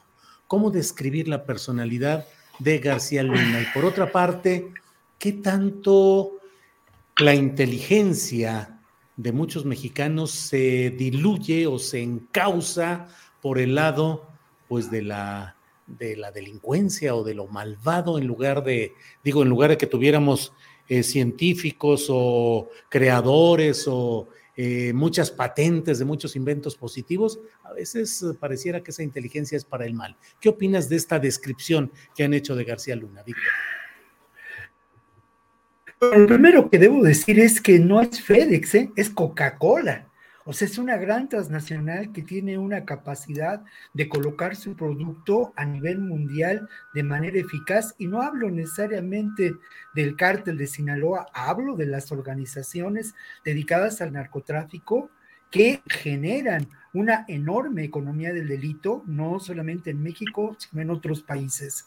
Lo otro que yo quisiera completar a lo que ha dicho Pepe es que sin duda, como resultados ya de este juicio que se lleva a cabo en Nueva York, está la presión. Hace una semana hablábamos de la carta que 21 fiscales eh, mandaron a Biden, a, Biden, y a Blinken sobre eh, que las eh, organizaciones criminales mexicanas, los narcotraficantes, fueran reconocidos como terroristas. Y hoy este pronunciamiento, ayer en el Senado de Estados Unidos, de la directora de la DEA, hablando de que México no otorgaba suficiente información, de alguna manera aspirando a que se restablezcan acuerdos no necesariamente eh, en concordancia con la ley que se llevaban a cabo a lo largo de muchos años y que precisamente nos remiten a la época de la injerencia brutal, determinante de la DEA y de otras agencias de Estados Unidos en la época de Calderón y del propio Peña Nieto, que cita la, la directora de la DEA como capaz de haber eh, limitado la acción y aniquilado al cártel de los Zetas. Yo creo, Julio, que no, bueno, no es así. ¿eh? en México creo que sin duda tenemos eh, logros científicos, algunos, quizá no tantos por las características pues de, de su desarrollo y de colonialismo, ¿no? En este país, pero tenemos logros en muchas materias. Creo que hay, pues tenemos un premio Nobel, ¿no? Por ejemplo, por ejemplo, y tenemos a gran, una gran tradición pictórica, en fin, pero este es, ese es otro tema. Mira, creo que García Luna, más allá de ser inteligente, astuto, pues no dudo que tenga una capacidad eh, intelectual, pues importante, ¿no? Conocido cómo operaban los eh, grupos criminales, cómo se establecían estas redes de protección y de apoyo eh, eh, en el CISEN y tuvo muy buenos maestros, ¿no? Personajes con los que se formó, como Jorge Carillo Lea, como Jorge Tello Peón, pero más allá de ello, también contó con el apoyo de este aparato oscuro, represivo que se da en México en la década de los años y que de alguna manera es determinante para el poder político y que podemos eh, en esa podemos inscribir como actuantes, como protagonistas de esta historia, de ese poder político, a Fernando Gutiérrez Barrios, un, un personaje admirado por García Luna, pero García Luna también contó con el apoyo de los más importantes empresarios mexicanos. No es casual que cuando se instala esto de Plataforma México, García Luna otorgue buena parte de esos contratos a Telmex. O sea, hablamos del más importante o de los más importantes o uno de los más importantes empresarios en México, pero por otro lado, no hay duda de que contó con el apoyo de las propias agencias de Estados Unidos, de los sectores más oscuros de esas agencias, para eh, encumbrarse políticamente y ser uno de los protagonistas, junto con Felipe Calderón, de la llamada guerra del narco. inteligente, astuto, sí, pero con toda esa historia que de alguna manera nos remite a, a un periodo pues lamentable en la historia de México, donde que tiene que, que tiene que documentarse más ampliamente. Y hablamos de neoliberalismo, pero hablamos también de esta realidad de lo que en otras ocasiones he señalado como un Estado mafioso. Víctor, bien. Eh, Ricardo, lo que menciona Víctor Ronquillo, de veras de esa transmutación o de esa utilización de jefes del equipo de seguridad del gobierno mexicano para convertirse luego en los jefes de seguridad de grandes equipos de consorcios y de personajes relevantes de, del capital nacional, del capital mexicano. Es decir, Wilfrido Robledo, eh, que fue maestro de muchos de estos personajes hoy en, en Capilla, eh, pues luego fue el jefe de seguridad de todo lo que fue Telmex con Carlos Slim y otro personaje, Cárdenas Palomino, estuvo en el equipo de, mm, de Televisión Azteca, si no me equivoco. Eh, ¿Qué tanto hay esa transferencia y esos usos, Ricardo, en los que quienes fueron jefes policíacos con su conocimiento, su experiencia, se pasan al servicio de capitales privados o jefes de seguridad, jefes policíacos, que luego crean sus propias compañías de seguridad privada para tener su pequeñito ejército privado y tener protección y seguir en la intercepción, el espionaje, la vigilancia. Ricardo. Sí, este, pues e, es una, ha sido una práctica muy, muy, muy este, amplia, vista desde hace muchos años. Es decir, este, de la misma manera en que funcionarios eh, de las eh, policías en México luego terminaron siendo capos, como el, el, caso de Amado Carrillo, que era, formaba parte de la Dirección Federal de Seguridad, el propio Manuel Vitar, eh, entre otros eh, personajes, eh, eran agentes de la DFS y luego y al mismo tiempo operaban el narcotráfico. Bueno, pues esta situación en los sexenios, yo creo que de Fox a la fecha, se observó mucha dinámica en ese sentido. Es decir, este, Wilfrido Robledo, por ejemplo, a quien conocí, lo traté, ya fallecido, este, pues eh, eh, tenía una empresa de seguridad y daba asesoría en materia de seguridad a gobiernos estatales. Este, también prestaba servicios para llevar a cabo espionaje, porque yo tuve la oportunidad de platicar con gente muy cercana a él, que dentro de las empresas de seguridad este, eh, que ellos crearon, este, daban este servicio. Es decir, yo recuerdo que, no sé, estoy hablando hace 20 años, más o menos me comentaron que, por ejemplo, por intervenir un teléfono, este, en aquel momento cobraban algo así como 100 mil pesos quincenales, este, un teléfono y mantener, mantener este, la información al día de todas las llamadas que se realizaban allí. Entonces tenía mucha clientela, mucha gente, empresarios, etcétera, que solicitaban servicios para intervenir a sus jefes, a sus contadores, a su personal de confianza o incluso a, enemigos. Este, y estas, estas empresas de seguridad privada daban el servicio. Eh, también eh, otorgaban servicio, por ejemplo, a las eh, compañías aéreas en el aeropuerto de la Ciudad de México, pero este, tenían la, la orden de la Secretaría de la Defensa Nacional de que si descubrían cargamentos de droga, este, no, no podían hacer absolutamente nada, solamente extrañarse. Esa era la sugerencia. Ustedes nada más tienen que extrañarse, pero ya lo que procede a hacer nos corresponde a nosotros. Y entonces ellos nada más este, lo que hacían era emitir un documento interno, este, daban a conocer lo que se había encontrado en la panza del avión, que eran, pues eh, generalmente venían revuelta con la carga, pero bueno, eso ya eh, se iba a manos de las autoridades y nadie sabe, eh, por lo menos hasta ese momento, nadie supo qué pasaba con la droga que llegaba en la panza de los aviones comerciales. Y ahora en la etapa, eh, digamos, de García Luna, pues se dio un, se presentó un boom de, de, empresas de seguridad privada, muchos, muchos agentes o exagentes de la de la AFI, de la Policía Federal, etcétera, este, operaban, operaban dentro de la Secretaría y al mismo tiempo tenían empresas de seguridad para dar servicios de escolta, este, eh, de, seguridad eh, a empresas y obviamente con una gama de servicios muy amplios que incluían este, hasta el espionaje, el espionaje que lo llevaban a cabo dentro de la propia Secretaría y ahora en, luego en la actividad privada. Esta práctica continúa. Ah, yo he, conocido denuncias, por ejemplo, que los servicios, es decir, el equipo de intercepción de la Fiscalía del Estado de México, por ejemplo, le da servicio a capos del narcotráfico.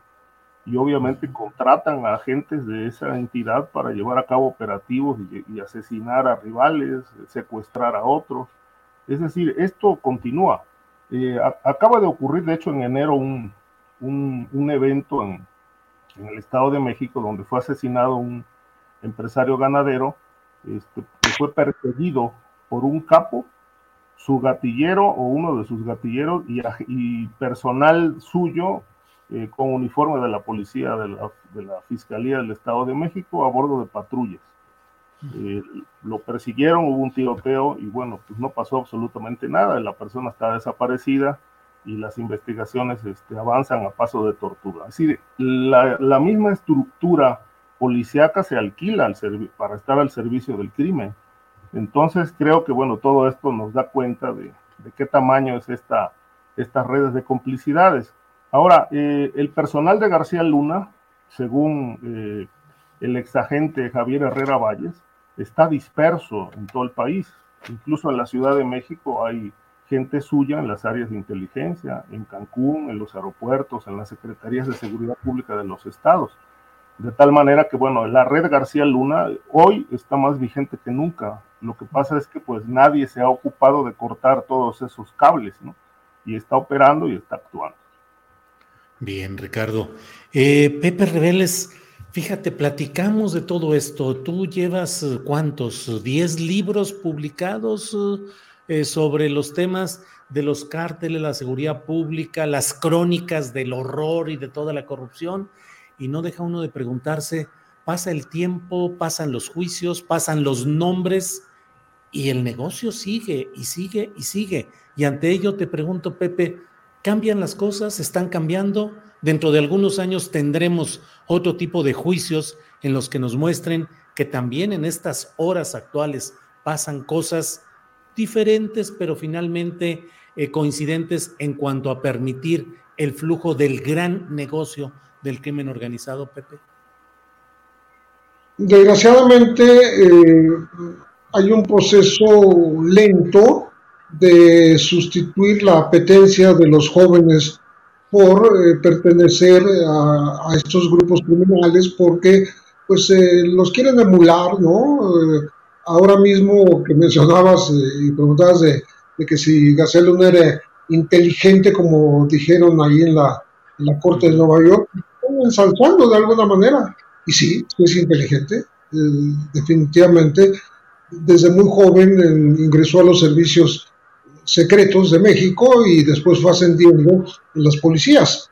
Él, nació en 1968, o sea, es un hombre joven, pero muy avanzado, muy, eh, fue capaz, si, si las cosas son como se ha dicho en la Corte y como hemos sabido también en México, eh, yo por ejemplo eh, ubico la protección de, de García Luna ah, y sus agentes de la AFI entonces, desde antes del 2005, en, en México, protegiendo a, la Barbie, más ni menos. Entonces creo que eh, es, un, es un hombre que ha sabido encubrir sus actividades y que lo, lo que hemos visto en, Nueva York es apenas la punta del iceberg, ¿no? Entonces, sí, eh, es, alguien que, que, tiene no solo inteligencia, sino conexiones, conexiones importantes con gente que le, que le ha brindado pues su amistad, su ayuda empresarial, etcétera, etcétera, ¿no? Entonces, eh, los, los, jóvenes eh, aspiran a, a, ser como estos líderes que nos pintan, ¿no? Aunque Ovidio fue capturado, sigue siendo el héroe del Culiacanazo, porque eso es lo que quedó en la, en la mente de los chavos, ¿no? Que fue capaz de movilizar una ciudad para evitar ser eh, enviado a la Ciudad de México y, siendo un jovencito, ¿no? Entonces, eh, esa, esa, frase famosa de prefiero eh, vivir tres meses como rey que toda la vida como un buey, ¿no? Es, muy,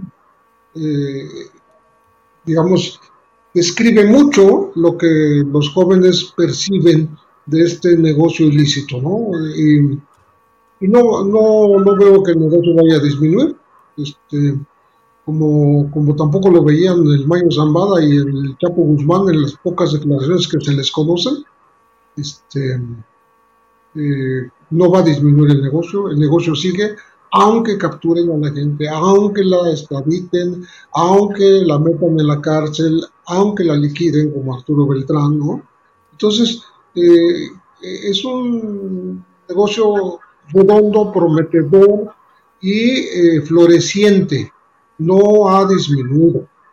Eh, así el gobierno quisiera que los jóvenes estuvieran más atentos a, su educación y a sus posibilidades laborales en, trabajos eh, pues legales, ¿no? Que, no son tan productivos como, como, el narco, pues los chavos quieren seguir siendo como, como los, los jóvenes que se exhiben en las redes, los propios chapitos, ¿no? Dueños de autos de lujo, con mujeres bellas, armas, eh, fajos de billetes, etcétera, y, entonces no, yo no veo que, vaya a haber una, disminución. La, parece contradictorio, pero la misma exhibición de, los eh, presuntos ilícitos cometidos por un jefe de la policía hacen pensar a la gente que, hizo un éxito mientras pudo, ¿no? Y, no, lo, no, lo, condenan, sino tratan de ser como, como, como estos personajes. Bien, Pepe. Eh, Víctor Ronquillo, cuando termine esta historia de Estados Unidos, sea con eh, el resultado que, se dé, pues tendremos ya la oportunidad de saber si continuará en la cárcel allá en Estados Unidos. Si no fuera así y si lo declararan eh, no culpable de los delitos que se le achacan, ¿Cuál sería el rol ahora del gobierno mexicano? ¿Podemos aspirar a que García Luna fuera sometido a un proceso y encarcelado en México o no habría condiciones, Víctor? No, yo creo que las hay, ¿no? Yo creo que esas condiciones están dadas a partir de lo que la semana pasada hablábamos en términos de esta demanda que existe en Miami, ¿no? En términos de la acumulación de dinero, del tráfico de influencias, de todos estos elementos que nos remiten a la etapa posterior de García Luna como funcionario de la seguridad pública. Esta etapa donde él, en asociación a distintas empresas, algunas de ellas de origen israelí, pues bueno, vende equipo y esto es muy interesante, ¿no? Porque también nos remite a la industria de la seguridad que existe en el mundo como, como parte de esta realidad que tiene que ver con la economía del narcotráfico, la economía del delito, las grandes transnacionales que se benefician de esta realidad. Pero creo que hay condiciones, ya Ricardo apuntaba la semana pasada que hay un par de solicitudes de extradición para García Luna que tendrían que operarse. Y justamente hoy hace una semana que Pablo Gómez presentó los elementos, la, la documentación pertinente, pertinente para ello, ¿no? Ahora creo que eh, es, es muy difícil saber qué estará pasando ahorita por la mente de estos 12 ciudadanos norteamericanos o estadounidenses eh, para, para decidir si García Luna puede ser considerado culpable de los delitos que se le imputan. El más grave de ellos eh, corresponde ¿no? a esta México diríamos asociación delictuosa y esto implica una cadena perpetua en Estados Unidos. Ese es el más grave de los delitos. Hubo insistencia en que el propio García Luna como una red criminal y eh, la defensa, perdón, la fiscalía consideró que esta red era asimismo un cártel con, con la, pues teniendo como estrategia al que sea, al que sea sentenciado por este, por este delito. Quiero un poco reflexionar también en torno a lo que preguntabas a Pepe. Creo que el negocio continúa, pero lamentablemente el negocio ha cobrado dimensiones mucho más terribles a lo largo de estos años, ¿no? Existe una economía del delito vinculada a estos grupos del crimen organizado, donde se expresan diferentes eh, formas delincuenciales, brutales, terribles, que tienen que ver con el control del territorio. Por otro lado, la lucha contra las drogas, pues ha sido un instrumento político por parte de Estados Unidos para la securitización de, de Latinoamérica. Pero además las drogas, el consumo de drogas en Estados Unidos, lo he señalado antes, tiene también un carácter, además de un enorme negocio, como un elemento de control, de control social. Y bueno, por otra parte, Víctor, hay, Víctor, nada más déjame preguntarte, dices en estos años, ¿te refieres antes de la llegada de López Obrador a la presidencia o incluyendo esta etapa de López Obrador? en qué parte del... En la parte de que las cosas han sido peores en materia... Ah, no, lamentablemente han sido peores a partir de... Eh, creo que hay momentos de inflexión determinantes, ¿no? Un momento de inflexión se da también en el calderonismo, donde además de la guerra del narco, México se vuelve un mercado muy importante para estas transnacionales del narcotráfico y lo que vivimos ahora tiene otras características que yo comparto con otros observadores de esta realidad, la, atomización de los grupos criminales, la participación del paramilitarismo. Esto creo que es eh, enormemente preocupante y obviamente también vivimos, desde mi punto de vista, las secuelas de lo que ocurrió desde la irrupción de eh, políticas neoliberales que se traducen, como dice Marijose Rodríguez Reja, en una guerra en contra de los pobres, que tiene una expresión muy dolorosa, ¿no? En términos de lo que pasa en nuestro país, pero un elemento más en relación a lo que estaba diciendo Julio, el asunto de del prohibicionismo. El asunto del prohibicionismo ha beneficiado a transnacionales del narcotráfico devenidas en poderosos grupos de organizaciones capitalistas criminales y también ha beneficiado al combate de estas organizaciones. Por eso se explica el por qué existe hoy en día una industria que mencionaba eh, de alguna manera Ricardo Ravelo, una industria de la seguridad a escala mundial que, representa millones y millones, miles de millones de dólares en ganancias para los fabricantes de armas, para los fabricantes de, equipos de seguridad en los aeropuertos y también para quienes construyen muros alrededor del mundo para evitar pues eh, eh, eh, la migración y militarizar las fronteras. Bien, Víctor. Eh, Pepe Reveles, estamos ya en la parte final del programa, son las 2 de la tarde con 46 minutos, se nos ha ido el tiempo de volada. ¿Deseas tocar el tema que tú eh, quieras, Pepe? Aquí le decimos el postrecito, pero puede ser postrecito amplio de unos 4, 5, 4 minutitos. Bueno, perdón que aproveche la ocasión del postrecito porque ayer eh, un, un, periodista hizo una pregunta citándome ahí en la mañanera y me interesa comentar esto porque fue algo que salió en, Nueva York. El presunto secuestro que describió el grande eh, de General García por parte de Arturo Beltrán en una carretera de Morelos.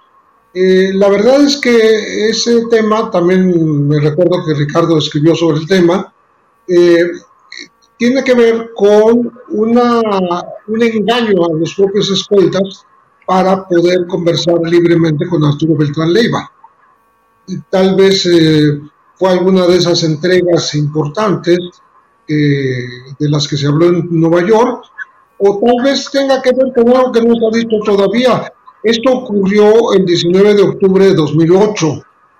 Los escoltas de García Luna se quedaron maniatados, eh, vendados de los ojos y despojados de sus armas por las FAA, las Fuerzas eh, Armadas de Arturo. Y fueron más de cuatro horas. los compañeros de estos secuestrados, ellos sí, este, porque eh, expresaron en un documento que García Luna fingió ser secuestrado para poder hablar a, solas y a sus anchas, sin testigo, con Arturo Beltrán Leiva. Lo único que quisiera yo aquí mencionar eh, como dato curioso es que al día siguiente es capturado el rey Zambada en México. Yo creo que es posible que haya eh, habido esta información por parte de, García Luna y es en la ocasión en que el grande dice haber estado disfrazado él eh, de agente federal. Entonces, es un episodio que al ser citado ayer en la mañanera, el presidente dijo que sería bueno que el Congreso buscara en sus archivos y que encuentra el antecedente del documento que yo estoy mencionando en un libro publicado en 2010, pues que lo ofrezca, que lo proporcione para saber qué fue lo que pasó. Eh, no, no parece que vaya a haber una iniciativa mayor de que se le mande un escrito al Congreso, ni mucho menos. yo no espero que eso ocurra, pero eh, en la parte de investigación eh, que debió haber hecho Estados Unidos, tendría que haber recabado esos documentos en donde sí hay la evidencia que no hay en otros testimonios. Ahí está la evidencia escrita de que eso ocurrió y que el gobierno mexicano el Congreso mexicano, la Secretaría de la Defensa no hicieron nada porque eh, bastaba con checar las armas de cargo que les quitaron a los agentes, a más de 20 agentes, para saber que eso ocurrió y que fue un, acto totalmente fingido para engañar a la opinión pública. Gracias, Pepe. Eh, Ricardo, discúlpame, por favor, que me brinqué, seguías en el turno y mm, aquí con los, enredos de la edad ya no, no, no, no estuve tan claro. Pero Ricardo, por favor, eh, lo que desees agregar, eh, el tema que desees abordar, por favor. Sí, sobre esto que menciona Pepe Rebeles es bien interesante porque sí hay un documento, una carta, este, una carta este, redactada por agentes federales eh, a propósito de eh, la situación que vivían al interior de la Secretaría de Seguridad Pública, es decir, eh, estaban siendo despedidos injustamente.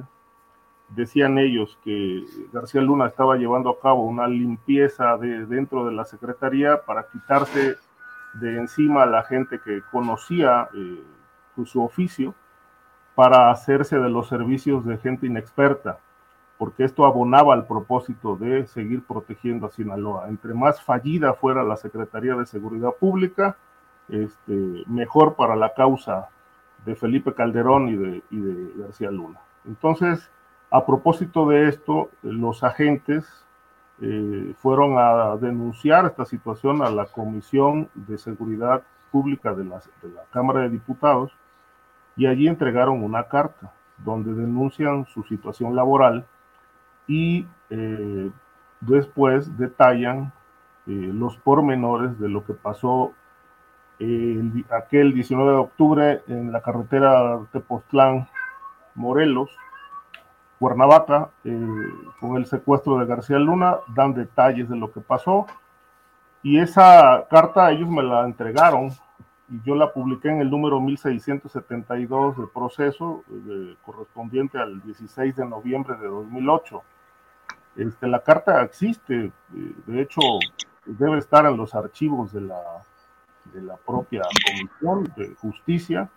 Este, y en, y en, esa, en ese documento que ahí está publicado también, este, eh, ellos, no hablan de un, de, una, de un hecho fingido, e, ellos hablan de una, de una retención, de un, llamémosle también un secuestro, donde García Luna es llevado a, a la guarida de, Arturo Beltrán y ahí empiezan pues los reclamos, eh, eso que menciona el grande de que Arturo lo quería matar, este, hay otras versiones ya confirmadas después de que Arturo Bertrán lo cacheteó y le exigió cumplimiento de, su, de los acuerdos eh, y no lo mató, dice el grande, en otra declaración que incluso lo publica Lemus en su libro licenciado, que es declaración obtenida dentro de Puente Grande, dice, no lo mató porque le, exigimos que no lo hiciera.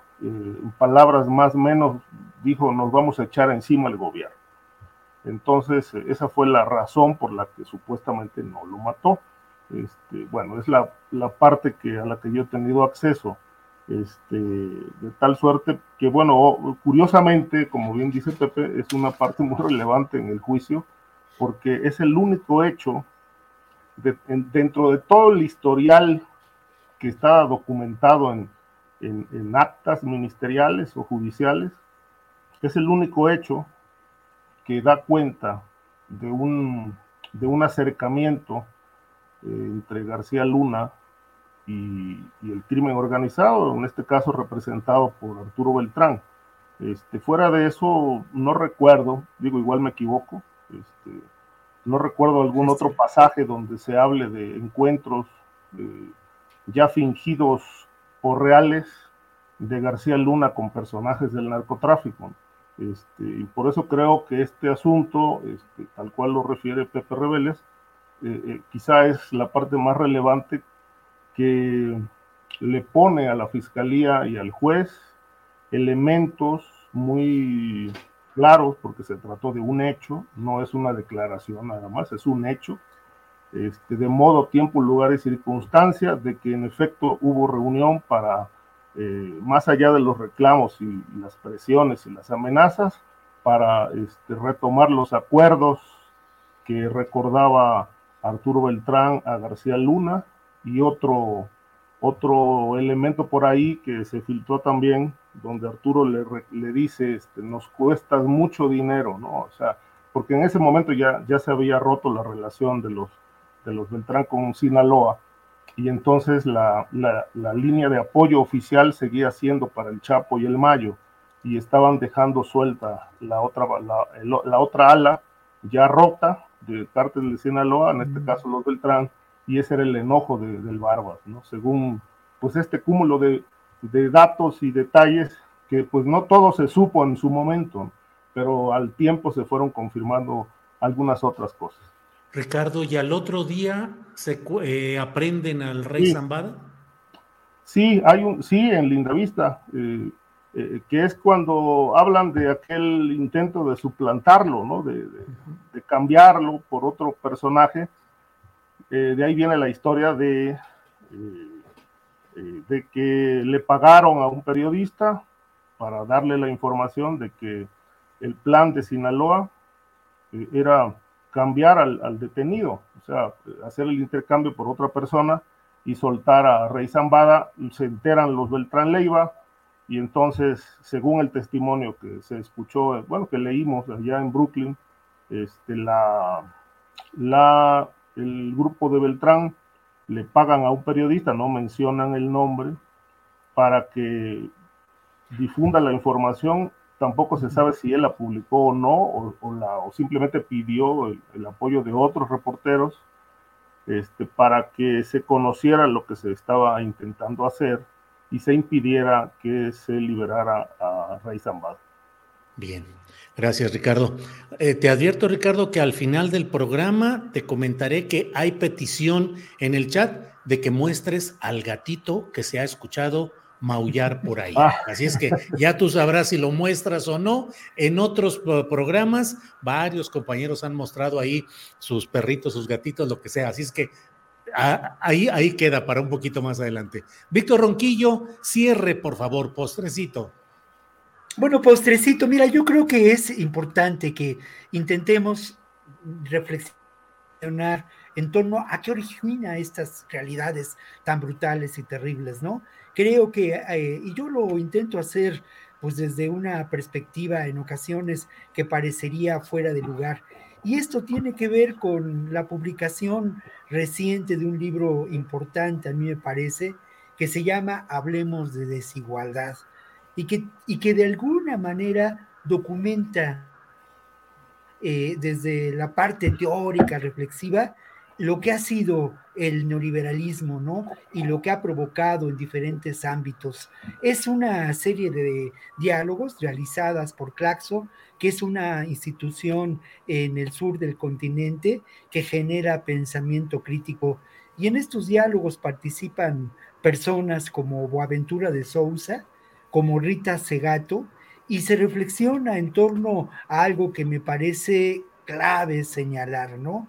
Cómo el patriarcado, cómo el neoliberalismo y cómo las expresiones de colonialismo están detrás de todos estos eh, males que, que nos toca discutir en esta mesa de seguridad.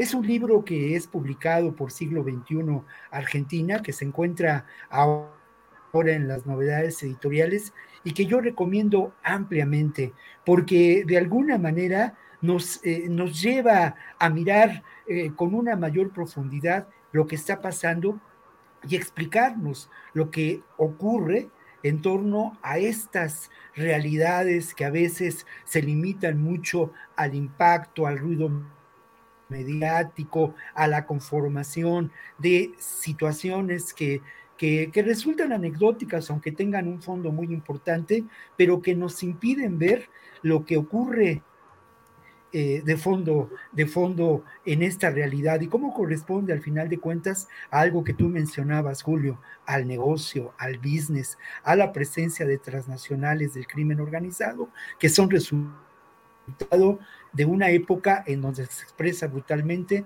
el capitalismo salvaje. Bien, pues eh, gracias.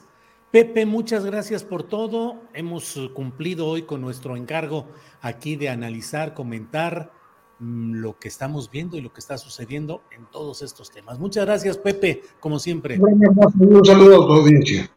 Gracias. Ricardo, ahí tú sabrás si muestras al gatito, que aquí dicen que ya otras veces nos causaste al gatito negro. ¿Cómo se llama? Se llama Nápoles. Nápoles, ya, ya se había asomado Nápoles. Bueno, pues para la otra, a ver si tiene alguna opinión sobre estos asuntos, o es el que te sopla a veces los datos, Ricardo, confiesa. Sí, sí, sí, es, es mi informante. Es tu informante. Esa está buena. Gracias, Ricardo, que estés bien y saludos. muchas gracias, Julio, como siempre, por esta oportunidad de estar en la mesa. Un fuerte abrazo para Pepe Rebeles y para Víctor y que tengan un buen fin de semana. Muy gracias. Ricardo. Víctor Ronquillo, gracias y buenas tardes. Muchas gracias, buenas tardes, saludos Pepe, Ricardo, Julio y el público que nos ha escuchado. Gracias. Que estén muy bien, hasta pronto. Son las 3 de la tarde en punto, empezamos a las 2 en punto, terminamos a las 3 en punto. No se vaya porque tenemos más información y está con nosotros mi compañera Adriana Buentello de regreso. Adriana, ¿ves lo que hace un gatito, Adriana? ¿Viste los comentarios en el chat? Ya me cayó bien eh, Ravelo, yo no opinaba demasiado bien de Ravelo, pero ahora sí ya me cayó bien. Fíjate nomás, Adriana lo que hacen los animalitos, es toda la diferencia. Grandes compañeros. Pero además, además es curioso cómo, cómo cada uno tiene su propia personalidad o gatonalidad. En el caso de los perros también, porque eh, hay algunos que no se comportan tradicionalmente como gatos. El mío es uno de, esos que hace caso de su nombre, eh, es, le encanta que lo está apapachando, casi no es huraño. Eh, es muy dependiente, pero sí se comportan muchas veces o los humanizamos, que también quizá no sea la parte más positiva, pero la pandemia a muchos nos ayudó a tener esa compañía, Julio, pero también de pronto yo digo que tanto les hacemos bien eh, también a los, a los animalitos. Sí, sí, sí, acá en Guadalajara Sol tiene eh, su gatita, que bueno, eh, ella dice, a mí me gustó ponerle Michi, aunque sea un nombre muy conocido y muy generalizado, pero dice, pues es que a mí me gustó ponerle Michi y entonces es Michi. Y eh, tenía cinco hijitos, ya tres ya fueron colocados, Sol cuidó que fueran con personas que los cuidaran realmente y se comprometieran y todo eso. Le quedan todavía dos gatos y por ahí en Guadalajara alguien quiere gatitos bonitos, preciosos, están a la disposición.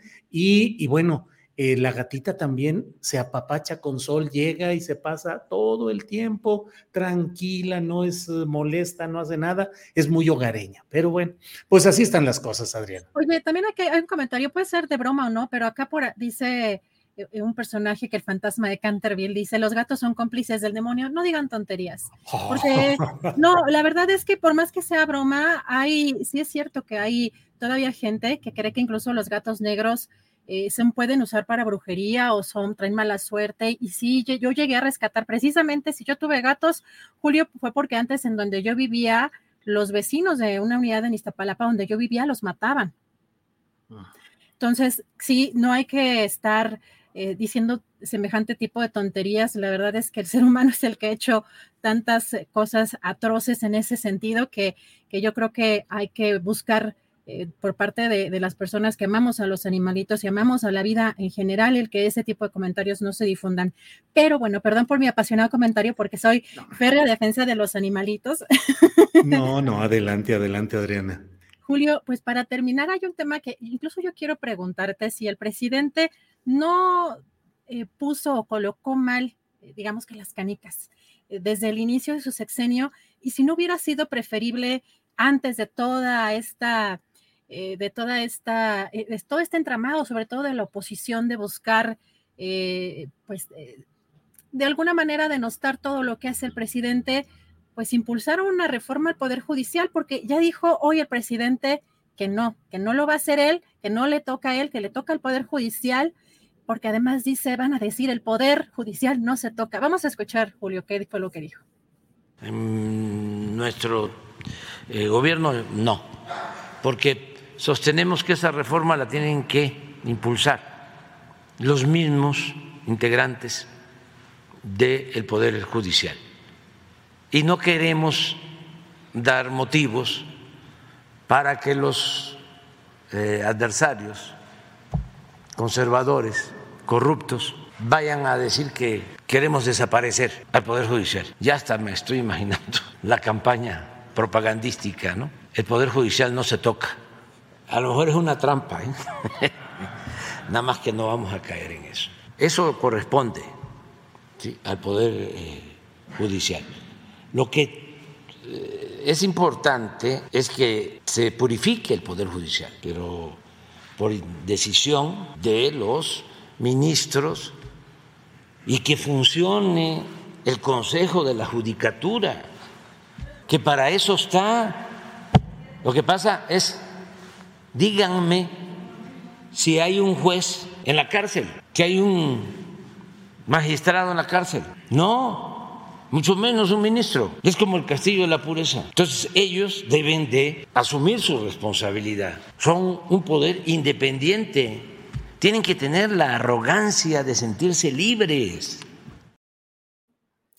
Pues sí, mira lo que pasa y bueno, eso va a ser parte de lo que se analice en su momento. Eh, la primera etapa del presidente López Obrador con una mayoría eh, fuerte en la Cámara de Diputados y en el Poder Legislativo y con todo el bono de su triunfo arrollador y toda la fuerza que hubo, no se tomaron las decisiones para empujar reformas, la reforma fiscal, por ejemplo, que es la reforma fiscal define cuando un partido está a la izquierda o a la derecha, no hay de otra. Cuando la izquierda llega al poder, busca hacer reformas fiscales para tener dinero para programas asistenciales, pero no tomándolos del dinero que ya tiene, sino grabando los grandes capitales, las herencias, las ganancias exorbitantes, es decir, quitándole dinero a los que lo tienen para ponerlo al servicio de las mayorías que no lo tienen. Pero no se dio ese paso de la reforma fiscal, no se dio ningún paso en cuanto a la reforma de los medios de comunicación y tampoco se ha logrado ni se ha impulsado una reforma judicial. ¿Qué es lo que debemos tomar en cuenta? Bueno, pues la incapacidad de hacer cambios radicales en medio de una circunstancia en la cual el presidente López Obrador tenía que garantizar a la población, a los grandes capitales, a los factores de poder, que no iba a tomar medidas radicales y que en ese primer eh, tramo iba a moverse con respeto a ciertos eh, hechos ya heredados, ya consolidados, sin golpearlos, sin confrontarlos abiertamente. Y en este segundo tramo, pues ya no hay la misma fuerza política numéricamente en el poder legislativo y desde luego pues el poder, aunque haya una alta popularidad del presidente de la República, pero ya hay otros factores que van eh, minando la fuerza de un poder que necesariamente es un poder declinante porque va hacia abajo y va de salida en espera de nuevos proyectos. Es un tema complicado, Adrián. Pues sí, Julio, y la verdad es que creo que muchos nos preguntamos qué hubiera sido ya a estas alturas del sexenio del presidente si hubiera privilegiado eh, eh, precisamente con esa fuerza política que tenía al inicio, pues estas reformas que, pues desde mi punto de vista, una reforma al Poder Judicial era pues básicamente la base de, pues incluso, pues todos los movimientos eh, políticos, toda la parte de operación que necesitaba para en este punto con la electoral, pues incluso con la de la Guardia Nacional, que ahí tuvo que hacer negociaciones con, con el Partido eh, Revolucionario Institucional, pero sí llama mucho la atención esa parte en la que nos quedamos, yo creo que como a medias muchos, y que hoy dice el presidente que no, que no. Él, y incluso mencionó, Julio, que quizá los gobiernos, la próxima presidenta o el próximo presidente que entre en funciones, que a lo mejor le tocará a él, pero que en su gobierno pues no lo hará.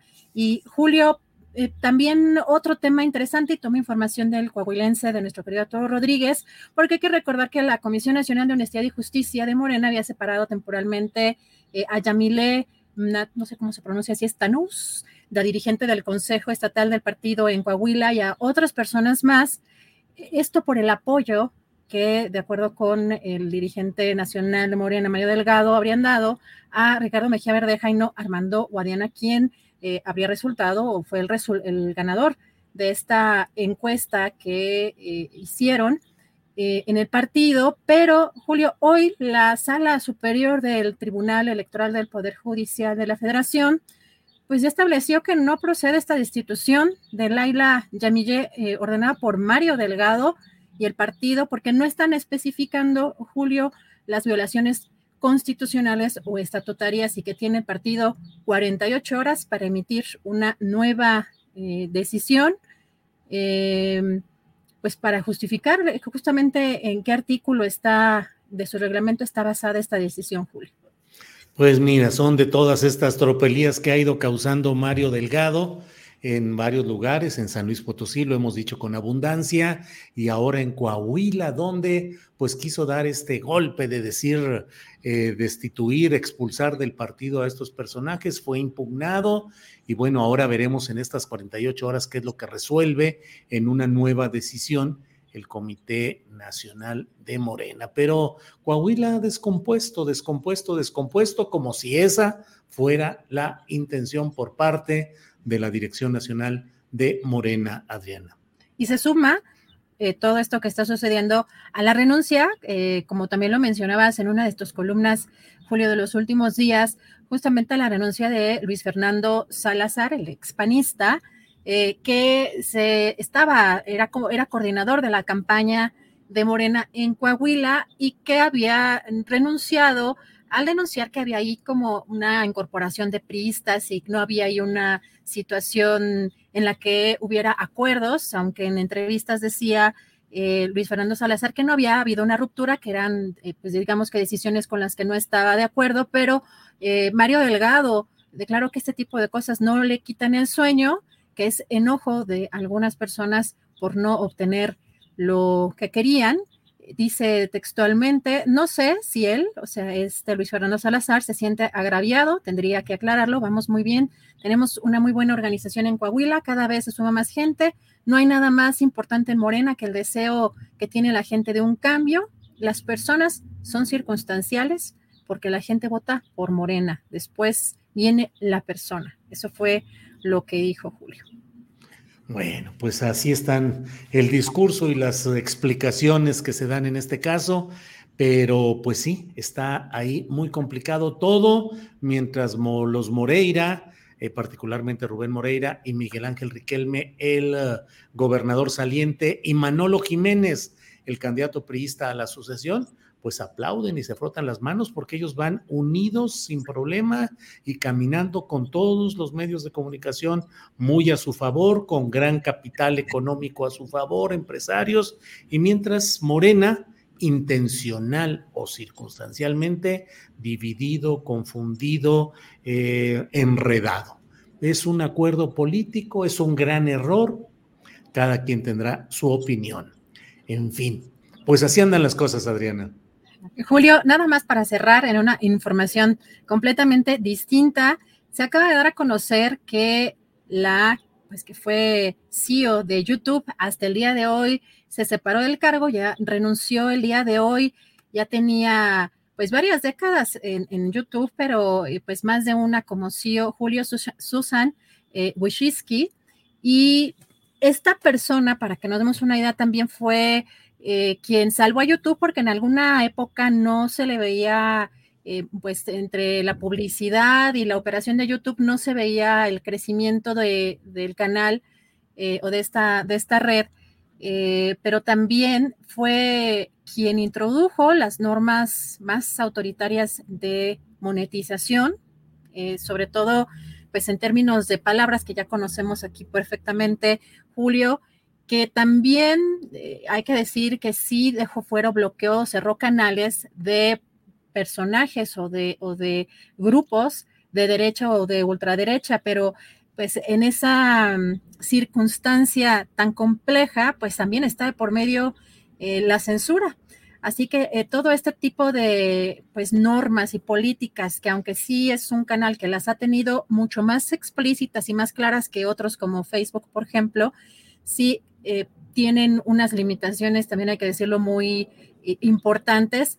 Y también toda esta parte de, en la que impugnamos, en la que pues es un proceso y que Alfredo, nuestro colaborador eh, aquí en Astillero, quien, quien lleva a cabo todas estas cuestiones de YouTube, pues sabe lo latoso, Julio, que es estar impugnando tras alguna censura o alguna decisión arbitraria de este canal, Julio. Así que vamos a ver con el nuevo CEO, a ver qué pasa, a ver qué, qué nos trae eh, de nuevo o, qué, o, si es para preocuparnos, Julio. Sí, Alfredo Hernández Luna, que está a cargo de la coordinación técnica de nuestro programa y la coordinación de la página de julioastillero.com. Y la verdad es que sufre el, pobre Alfredo para estar respondiendo a todas las desmonetizaciones, limitaciones. Em, eh, exigencias de derechos de autor, muchas de ellas desproporcionadas e injustas. Ya sabes que hay quienes reclaman derechos de autor sobre la propia conferencia mañanera del presidente López Obrador y entonces nos uh, denuncian y piden que nos limiten la monetización porque usamos segmentos de la mañanera que no es propiedad de nadie. Y entonces Alfredo tiene que estar bateando y bateando una y otra estas cosas y la verdad es que lleva un récord impresionante. La inmensa mayoría de los casos logra que nos retiren los castigos y las sanciones presuntas que pretenden ponernos, pero es trabajo y es eh, complicación. Ya veremos qué pasa con todas estas historias, Adriana. YouTube, eh, también con tantos enredos en Twitter, en fin, así como le decía hoy a Jimena Garmendia, mira lo que son las cosas, pareciera que la única aerolínea estable de México es la acusada de dar el peor servicio, que es la de Viva Aerobús, pues así estaremos delucidos todo lo demás anda enredado y complicado y la única que está tranquilita es Viva Aerobús. Así estamos en las redes sociales también, Adrián. Pero es todo, recuerden, el capitalismo, el poder económico, quienes también someten a estas pues plataformas, porque finalmente quienes deciden anunciarse o no, nosotros sabemos, eh, Julio, que pues hay algunas palabras que los anunciantes no quieren escuchar, no quieren ver, eh, no quieren, no, eh, sigue siendo pues parte de este capitalismo tan bestial y que nos tiene, pues, eh, pues sí, prácticamente eh, en una, en una dictadura y pues en un nivel también internacional. Así que muy complejo, pero vamos a ver qué, qué sorpresas o qué novedades o qué cambios vienen con, eh, pues con quien quede al frente, Julio. Bien, pues muchas gracias Adriana, gracias a quienes nos han acompañado en este desmonetizado programa, gracias además a la amplísima solidaridad, mucha gente nos envió apoyos económicos, de todo corazón les decimos que nos ayuda en lo económico, pero sobre todo en lo anímico, en la solidaridad, en la respuesta de ustedes, en ayudarnos a seguir haciendo este periodismo que la neta, la neta Adriana, pues es un periodismo que hacemos con honestidad, con gusto periodístico, lo que creemos que ha debe abordarse, lo abordamos. No hay nada eh, que quede fuera del ámbito de revisión o de difusión de lo que debemos hacer como periodistas. Estamos contentos, estamos felices de estar haciendo un periodismo honesto y bueno, pues estos vaivenes económicos eh, aunque haya desmonetizaciones, tenemos la solidaridad de mucha gente en lo económico y sobre todo con su asistencia, su difusión, su suscripción. Así es que gracias a la audiencia, gracias a Tripulación Astillero, gracias a Adriana, porque ya dijo por ahí alguien que huele a qué. Sopita. A sopita, huele ya sopita. Adriana, gracias. Gracias a todos. Recuerden dejar su like. Hasta mañana. Buen provecho. Gracias.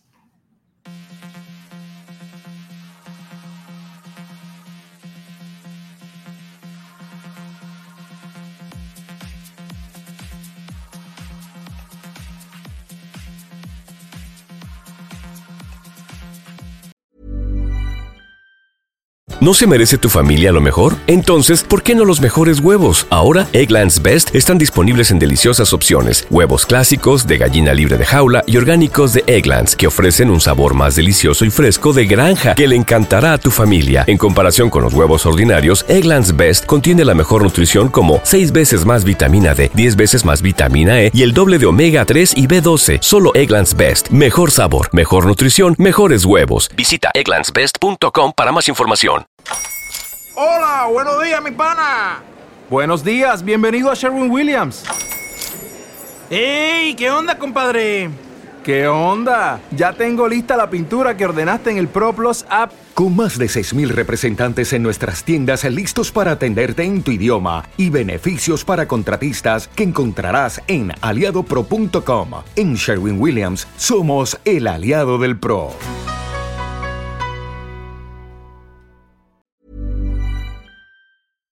Para que te enteres del próximo noticiero, suscríbete y dale follow en Apple, Spotify, Amazon Music, Google o donde sea que escuches podcast. Te invitamos a visitar nuestra página julioastillero.com.